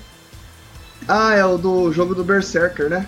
É, Guts Raid, mano. Jogo Isso. extremamente sanguinário, tá ligado? É um dos melhores, foi a versão do Dreamcast. Depois só lançou porcaria só. Aí não. Só é sangue até umas horas. é. Bom, É isso, cara. É assim, a única com uma curiosidade também, é, pode, pode falar aí que talvez você ainda tenha coisa pra concluir. Vai lá. eu tenho um meme sobre o Dreamcast que eu acho que vale a pena ser falado. É Hum. bem bizarro, é meio vergonha alheia, mas ficou muito famoso, então eu acho que tem que ser falado. Hum. Tem um meme na web BR, né? Rue BR, nos brasileiros aí, que atribui um jovem chamado Leonan popularizou a história de que ele teria ejaculado em seu console da SEGA em 2002. Essa é aquela que ele estra- estragou o leitor, né? Isso! é isso mesmo. Ficou muito Meu famoso Deus. em 2004 isso daí. Ficou muito famoso isso daí. Rodou esse meme pra internet. E, e- e acho que quem viveu essa época acho que chegou a dar muita risada com isso aí. é os memes do Dreamcast, né? E eu acho que ele tava jogando aquela porra daquele Crazy Taxi lá, não foi? Na Pode época. ser também. Maluco, né, cara? Não, acho que ele tava assistindo pornografia mesmo, velho. Tinha- É, porque dava. É. Ele tava assistindo pornografia. É, essa merda aí mesmo. Podia- Achei, achei, achei, achei, achei, achei aqui. Não, você podia entrar em sites, né? Achei aqui, ó. Abre aspas a fala dele. Quebrei meu Dreamcast de bobeira. Meu nome é Leonan, tenho 13 anos. Parece brincadeira, mas é a pura verdade. Tudo começou quando estava jogando Crazy Taxi Pirata. E passou um tempo fui trocar o CD. Então desliguei o Dreamcast, tirei o Crazy Taxi e deixei a tampa aberta. Meu erro. Para colocar o CD de boot. Mas aí o pessoal de casa resolveu sair, fiquei sozinho em casa. Pintou aquela vontade de tocar sanfona. Fecha aspas. Leonan, o garoto do Dreamcast. Pra quem quiser conhecer. Aí depois tem até capítulos aqui, capítulos e capítulos do que ele tava falando aí. É, ficou famoso isso aí. Puta Pra merda. quem, pra quem quiser conhecer um pouco do- dos jogos que a gente falou aqui, a Tectoy tem um blog, é o blogtectoy.com.br. Aí tem lá 10 jogos imperdíveis do Dreamcast. O primeiro da lista é o Sonic Adventure 2, que é o Shadow, né? Que é o, o, o jogo do, do Shadow, né? Que é um personagem que aparece no Sonic Adventure. Então, É. quem quiser Sim. conhecer mais, pula, vai lá e dá uma curtida lá na, na página dos caras que tem um conteúdo legal. A Tectoy tem bastante conteúdo legal sobre os clássicos da SEGA, né? Eles participaram Sim, muito sim. dessa história, né? Eu acho que dá pra gente mandar as considerações finais, né? Não, é, só uma, uma última curiosidade. Até hoje, até hoje a gente tem jogos independentes sendo lançados pra Dreamcast. Pra você Da hora. o tamanho dessa plataforma e a potência dela, né? Então, Sim, inclusive, morreu, mas não é, não só pra Dreamcast, né? Não só pra Dreamcast, né? Mega Drive tá aí também, Sega Saturn, tem uma galera fazendo uns games aí. Inclusive, eu esses dias fiz um joguinho de uma navinha pro Mega Drive. Não tá concluído, mas a navinha se mexe, mas a navinha é, não, não passa do limite da tela. Então é bem acessível hoje para desenvolvedores aí. Quem tiver afim de desenvolver jogos para Mega Drive, procura lá SGDK. Acredito que também você consiga desenvolver jogos para Dreamcast também. É isso. É isso. Dreamcast dá um pouquinho mais de trabalho, né? É, é. Na, na parte de considerações finais, eu acho que eu vou começar, porque eu escutei o programa inteiro. Aprendi bastante sobre o Dreamcast, né? É, Como, eu tinha, como, como, como a gente tinha comentado no, mais, mais cedo, eu não tive tanto contato com. Não tive tanto contato, não. Não tive nenhum contato com o Dreamcast. Não conheci ninguém que tinha Dreamcast. E nunca joguei um Dreamcast, tá ligado? Dreamcast pra mim ficou famoso só pela. Só pela parte do, do- da baleia no Sonic lá. Foi a única É, ô, coisa. Raia, eu vou reviver meu Dreamcast e vou te deixar ele com uma. Ó, vou fazer uma exceção aqui. Vou deixar você uma semana com ele pra jogar o Code Verônica. Aí você É vai isso. ver. É maravilhoso esse console. Ah, vai gostar mesmo. Por, com tudo que foi falado aqui hoje, eu acho que não, não, não tem dúvida do que o Dreamcast era um, um console poderosíssimo e muito bom, né? Porque com algumas pesquisas que você faz aqui, é, você percebe que as pessoas falam, cara, é, tirando a parte de que a Sony, né, explodiu e, e- muita gente deixou de lado, de, deixou de comprar o Dreamcast. Porém, por outro lado, todo mundo que com- comprou o Dreamcast disse que não se arrependeu que foi um dos melhores consoles que, que, que eles tiveram na vida, né? Pra você ver o tamanho do poder. Infelizmente, vai cair na mesma coisa que eu comentei sobre o- o Sega Saturn. Apesar de ser um console poderosíssimo, apesar de ser um console é, extremamente é, cuidadoso e, e preocupado com seus usuários, porque era uma plataforma, a Sega pelo menos era uma plataforma que se preocupava muito com seus usuários e não deixava eles na mão, os fatores externos acabaram meio que deixando o, o, o Dreamcast de lado. E o principal fator é justamente o fato de um console tão, tão poderoso, de um console tão glorioso, não ter pego de forma em massa, né? Não ter pego Tem em, uma em- base de jogos instalada tão forte, né? Perdeu parcerias importantes como EA, Square, que poderiam ter feito toda a diferença na história do, do Dreamcast. Se, por exemplo, antes do lançamento do, do PlayStation, a Square tivesse desenvolvido um Final Fantasy X ou um Final Fantasy IX remasterizado, ou é ou realmente o Final Fantasy X tivesse saído no Dreamcast, cara, seria outra história. Ou os mesmos Final Fantasy que a gente viu no PlayStation saísse pro Dreamcast é, com uma nova roupagem, seria outra história, né? Igual a mesma coisa eu falei, a gente teve tinha jogos e os mesmos jogos nos dois videogames, era gritante a diferença, né? E você perdeu o interesse no outro videogame por causa disso. Sim. E tem É. aquela coisa também, os últimos serão os primeiros, né? A PlayStation veio por último, é, melhorou tudo que tinha no, no Dreamcast e destruiu, cara. Não teve jeito. Teve jeito. Ah, eu acredito também que a questão da Sony em si, né? Esse lance de ah, lança primeiro, lança depois, lança primeiro. Eu acho que mais pra frente a gente ainda vai comentar. A Sony sempre, sempre soube sobressair nesse quesito, né? A gente pode pegar, por exemplo, agora o, o PlayStation 5 com, com o, Xbox, o Xbox Series X aí. Com certeza, em hardware, o, o- a Xbox é muito melhor. Só que o PlayStation não deixa nada a desejar porque ela responde em, em exclusivos, né? Então, basicamente, o hardware é o mesmo. A única coisa que muda é a arquitetura, a filosofia ali, né? O que, como que um lida com o, com o hardware em relação ao outro, né? Mas basicamente é o mesmo hardware. Aham. N- Todo, ninguém pode negar isso. É o mesmo hardware. A diferença é que funcionam de formas diferentes, né? Sim. Viu? E as minhas considerações finais sobre o Dreamcast é o seguinte: o Dreamcast é um videogame poderoso, é um videogame que tem jogos que eu gosto, que, e, que eu joguei em outros consoles, né? E, e eu com certeza ia ter adorado ganhar um Dreamcast na época que eu era mais novo e tal. Com certeza ia. Nossa, ia ficar maluco por ter Resident Evil, por ter Sonic. Tá- Tava ali os jogos que eu gostava, entendeu? E, e ainda por cima, te- teve o Shimui, que é um RPG que, que eu sempre gostei, assim, não é um RPG, né, o Shimui, é um adventure, vamos dizer assim, que, que é do formato que eu sempre gostei.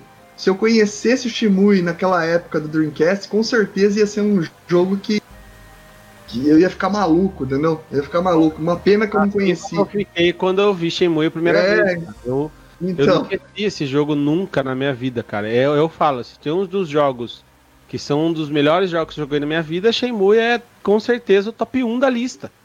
Entendeu? Não sai, esse nunca vai sair da lista, velho. e o, o Sonic mesmo, o Sonic, eu sempre gostei do Sonic Mega Drive e tal. E na época, se eu tivesse jogado Sonic, eu tivesse visto, eu ia ficar igual quando eu vi o Mario no Nintendo 64, entendeu? Eu ia ficar maravilhado com aquilo lá. Eu ia ficar maluco. E Explodir a cabeça. Ah, ia explodir a cabeça, entendeu? Então é um console que, que tinha tudo pra ser para dar certo, cara. Mas infelizmente foi a questão mesmo de a Sony querer matar mesmo o console, entendeu? Tanto que ela disse isso no, no próprio anúncio do PlayStation 2, entendeu? Ela veio pra destruir e e foi a maior concorrente da Sega na época. A galera acha que a Nintendo foi a maior concorrente da Sega, não foi que a Nintendo andava mais ou menos no mesmo barco que a, que a Sega na época dos 16, dos 8 bi- dos Agora a Sony, quando chegou, veio pra matar mesmo. É, ela chegou arregaçando, né? Chegou arregaçando, ela matou o console mesmo. Mas Matou, eu- matou a SEGA duas vezes ainda, né? Matou a cobra e mostrou o pau. É, Na segunda, na segunda, a SEGA não aguentou a porrada. E Então, falou, vamos parar. Tá na hora de parar. Mas a minha consideração pelo Dreamcast é muito grande, é um console maravilhoso. Console que eu sei que é muito querido por muitas pessoas aí. E tem gente aí que guarda o seu console até hoje, que é o caso do João, né? E eu ainda pretendo ter um Dreamcast em casa. Se um dia surgir uma oportunidade, vai ser mais um entrando aí pra minha coleção. Tá, agora lá vou eu. Tem mais alguma coisa? Não. Tá. É, sobre o Dreamcast. Eu nunca, nunca tive um console que me surpreendesse tanto. Assim, ó, aquele console de você olhar e pum, explodir a cabeça. Tá ligado? PlayStation, PlayStation foi uma elevação fodida entre o, o Super Nintendo, que era o que a gente via, né, e o mundo do 3D. Mas quando você vê o, o gráfico e a jogabilidade e, a- e aquela imersão, e você vê personagens que você, jogava né, no 2D, de repente ele tá em 3D, correndo rápido, aquela sensação de velocidade, pum, explodia a cabeça. Foi o melhor console que eu já tive até hoje, o melhor console de todos os tempos que eu já tive. O único surpreendente, né? Depois disso, nada mais surpreendia, tá ligado? Era só evolu era uma evolução, lógico, mas nada nada que não fosse esperado, né? O Dreamcast, ele foi inesperado. Essa é a palavra dela, a, a palavra que eu trago para que eu que eu denomino para ele, um console inesperado. E, infelizmente, um console que não entrou na época certa, né? É, alguma, a, a maioria das coisas é, com relação a ele deram errado. Parcerias, orçamento, né? E o próprio a mídia, né?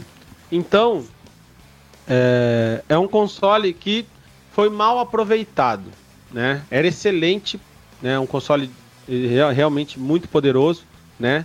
E a gente brincou, né? Muito à frente do tempo dele, né? Por isso que ele não deu certo. Mas é isso, é um console que era inesperado. E para quem tem, é o que vocês falaram. Quem tem, ama, tá ligado? E fala que foi um dos melhores consoles que teve, que é realmente, tipo, é, para quem jogava na época, o melhor console de todos os tempos, tá ligado?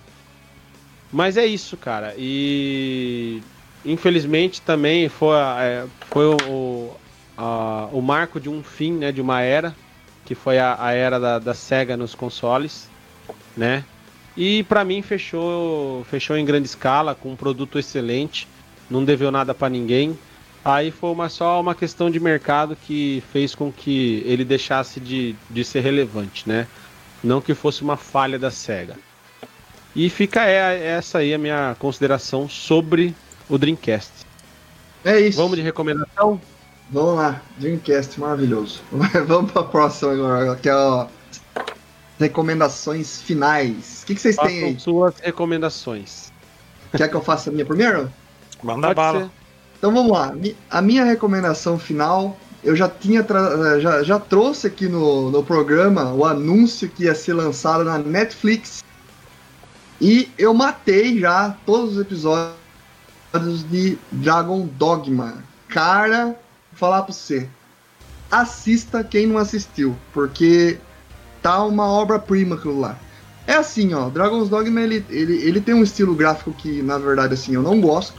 Que eles estão usando uns anime aí é, utilizando 3D, entendeu? Então isso, quando eu comecei a assistir, eu meio que falei, ah, cara, mas como eu gosto muito do jogo, eu falei, não, vamos lá. Porque tá, tá parecido a vila e tal, com o que eu, tô, o que eu via no jogo. Tem Fala que é aquele gráfico 3D que tem um visual de anime, assim, meio desenho. Isso, isso, Você Sabia que é, esse visual foi criado no Dreamcast? Ah, eu cheguei a ver mesmo é curiosidade, Dreamcast. Foi, foi utilizado em, em N plataformas, mas ele começou no Dreamcast. Esse, esse visual meio chapado para parecer o 3D, meio, ser meio 2D. É o cel shading, cel shading. Isso, exatamente. Mas, então, mas o. É, é um cel shading também. Só que é um, é um estilo gráfico que estão usando em vários animes agora aí que eu não tô gostando muito, entendeu? Mas até que ficou bom o do Dragon's Dogma. Você começa a se acostumar com o negócio e tal. E para quem jogou o game, quem é fã, eu mesmo sou fã de Dragon's Dogma, que é um excelente RPG da Capcom. É, e isso que incentivou eu a continuar assistindo. E cara, tudo que você vê no game tá lá. Os monstros, as referências, a história mesmo principal ali do personagem. Isso é tudo que você vê no game. Então, você começa a assistir e, mano, você começa a ver que, nossa, que história louca, que história legal. Você quer saber a hora que ele chegar. Eu não posso falar, né? Não posso falar, porque acredito que o João vai querer assistir ainda, não tenho certeza. Oi? Vou sim. É, eu acho que você vai gostar. Não, eu tenho. O Baia também acho que vai gostar, como ele gosta de fantasia, essas coisas aí, acho que ele vai, vai gostar. E é. Tá tudo lá, tudo que você vê no game você encontra lá. Até quando você. Porque no Dragon's Dogma não tem online, né? A única coisa online que você tem de interação com o seu amigo é você chegar numa pedra lá e contratar um peão. É tipo, você vai encontrar o personagem do seu amigo lá, e quanto mais forte o seu amigo deixar o seu personagem, você pode trazer ele ali para ele ajudar você nos combates e tal. Ele vira um carinha ali da sua party, só que como como NPC, né? Como é, o computador controlando o, seu, o personagem que você contratou ali. Então tem até essa referência no, no anime. Então isso é muito louco, mas ó, eu aconselho pessoas. Eu acho que acima de 16 anos para assistir. Porque o anime ele é tem violência. Dele? Não cheguei a ver lá, mas acredito que seja uns 16 anos. Porque ele tem violência, tem nudez e então tem é algumas cenas de sexo também. É, é, tem algumas cenas de sexo bem explícita, por sinal, assim. Não, não tão explícita, mas, mas é, aparece é os negocinhos. É 16 é, anos. É. Então, é isso daí, galera. Então, e quem tem, assim, quem é um pouco mais frágil para essas coisas, nem assista. Morte de criança, tem tudo isso daí. Então é, é um pouco pesadinho, dá um choque. É, primeiro episódio, assim, os primeiros episódios ali você toma um choque. Então assistam que vocês vão gostar. Dragon's Dogma no Netflix. E aí? A minha recomendação de hoje vai ficar para Among Us, né? Que é um joguinho Lógico. super divertido, maravilhoso. Eu estou jogando com os meus outros amigos, porque os daqui tá, tá complicado, né? A gente marca e eles, e eles não, não dão a mínima. E se vocês quiserem jogar com a gente ah, aí, tá aí né? entre em contato aí que a gente coloca vocês no grupinho aqui e, e vamos jogar Among Us, que é top, top, top, top. Vocês vão conhecer o o, o Fernando Barbosa, o cara mais safado que eu conheço na face da terra. Anda do seu lado, pagando de amigão. Vai e passa faca em você, então já fica de olho nele aí, ó. Eu, se eu pudesse, já entrava na nave chutando ele para fora. Bom, é, a minha recomendação, em primeiro, é, eu vou fazer duas aí. Uma é uma série da Netflix que acabou de ser lançada. Eu quero fazer um programa sobre ela que é Ratched que é baseada num, numa personagem de um filme dos anos 70, que eu não lembro o nome. É o rato. Como é o nome do filme? É, não vou lembrar. É, dele. e conta a história de uma enfermeira, né?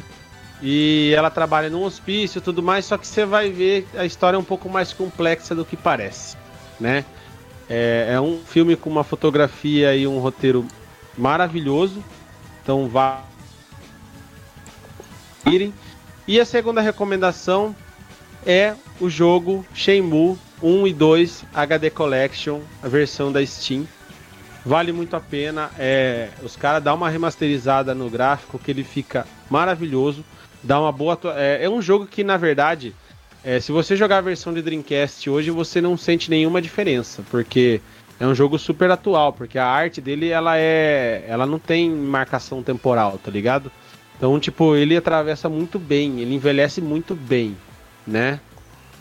O filme aqui, ó, a Bruna comentou, um estranho mora ao lado, é o nome do filme, né? E essa enfermeira, ela ela parte desse filme, é um personagem muito importante desse filme. É um filme de, de suspense, né? É, e a série também é muito baseada em suspense, mas muito boa. Mas é isso, cara. É, vai jogar, procura Estranho no Ninho. Ur, ela errou. Porra, ao vivo, mano. Estranho no Ninho. É um filme que conta a história de um serial killer, de um. Não um serial killer, é um cara que comete um assassinato e ele finge ser louco pra não ir preso e não ter que ir pra cadeira elétrica, um negócio assim. Só que aí ele chega no. No, no hospício, ele fica incentivando a galera a, a ser rebelde, né? Os maluquinhos lá. E essa enfermeira, ela é tipo o comandante lá do, do hospício, né? Então é como se fosse a história da enfermeira desse hospício. É muito boa a série, cara. Muito boa mesmo. De figurino, de fotografia, trilha sonora. Mano, maravilhosa. Maravilhosa. E o roteiro também tá de parabéns. É da Netflix a série. Então vai lá conferir. E quem tiver, quem gosta de um joguinho aí, quiser um jogo maravilhoso para jogar que não tem data temporal, vai, procura o Shenmue, Shenmue 2, pode conferir, vale muito a pena, né? É, E é isso. Fechamos aí mais um capítulo da nossa, do nosso contexto histórico, né? A história dos videogames do sábado da Atari. É, Da minha parte, muito obrigado para quem colou com a gente aí, ficou aqui até o final. Muito obrigado aí. Quem comentou aqui na Twitch, quem comentou no Facebook, valeu. Galera que deu follow, galera que deu, deu sub aí, o Felipe, muito obrigado, pra, muito obrigado mesmo. É, ajuda muito a gente a, a manter nosso conteúdo. A gente que começou o programa de hoje falando né, das dificuldades do nosso conteúdo. Vocês aqui junto com a gente só incentiva a gente a, a- a manter aqui e fazer o negócio ser cada vez melhor. Valeu Exato. mesmo. Muito obrigado. Valeu, galera. Muito obrigado aí também vocês que comentaram, que estão aqui com a gente. Eu tô mais aqui acompanhando o Facebook, o João tá lá acompanhando a Twitter, a Twitch. E valeu aí por participar do programa, por acompanhar a gente, por estar sempre aí com a gente também, as pessoas que estão sempre aí participando junto com a gente e tal. Às vezes a pessoa não pode, não, não tem como aparecer e tal mas às vezes aparece no meio do programa. O importante é estar aí com a gente, deixa, falar um oi, deixar um oi aí pra gente aí, que a gente sempre agradece a participação de vocês. Muito obrigado, valeu, terminamos mais um programa aí do História do Videogame. Valeu, falou. E ó, LPF, galera, vai acontecer. Fica ligado nos feeds da, da- nos nossos aqui e nos feeds da Frequência 8-Bit lá no Instagram, arroba Frequência 8-Bit, e na nossa página do Facebook, a Liga Piracicabana de FIFA, e na página da Frequência 8-Bit. Belezinha? Muito obrigado pra vocês. É, Até a próxima. Tenha um bom final de semana. E boa, é, boa semana também. Até mais. E sábado que vem tamo de volta. Tchau, tchau, galera. Valeu, é nóis. Falou!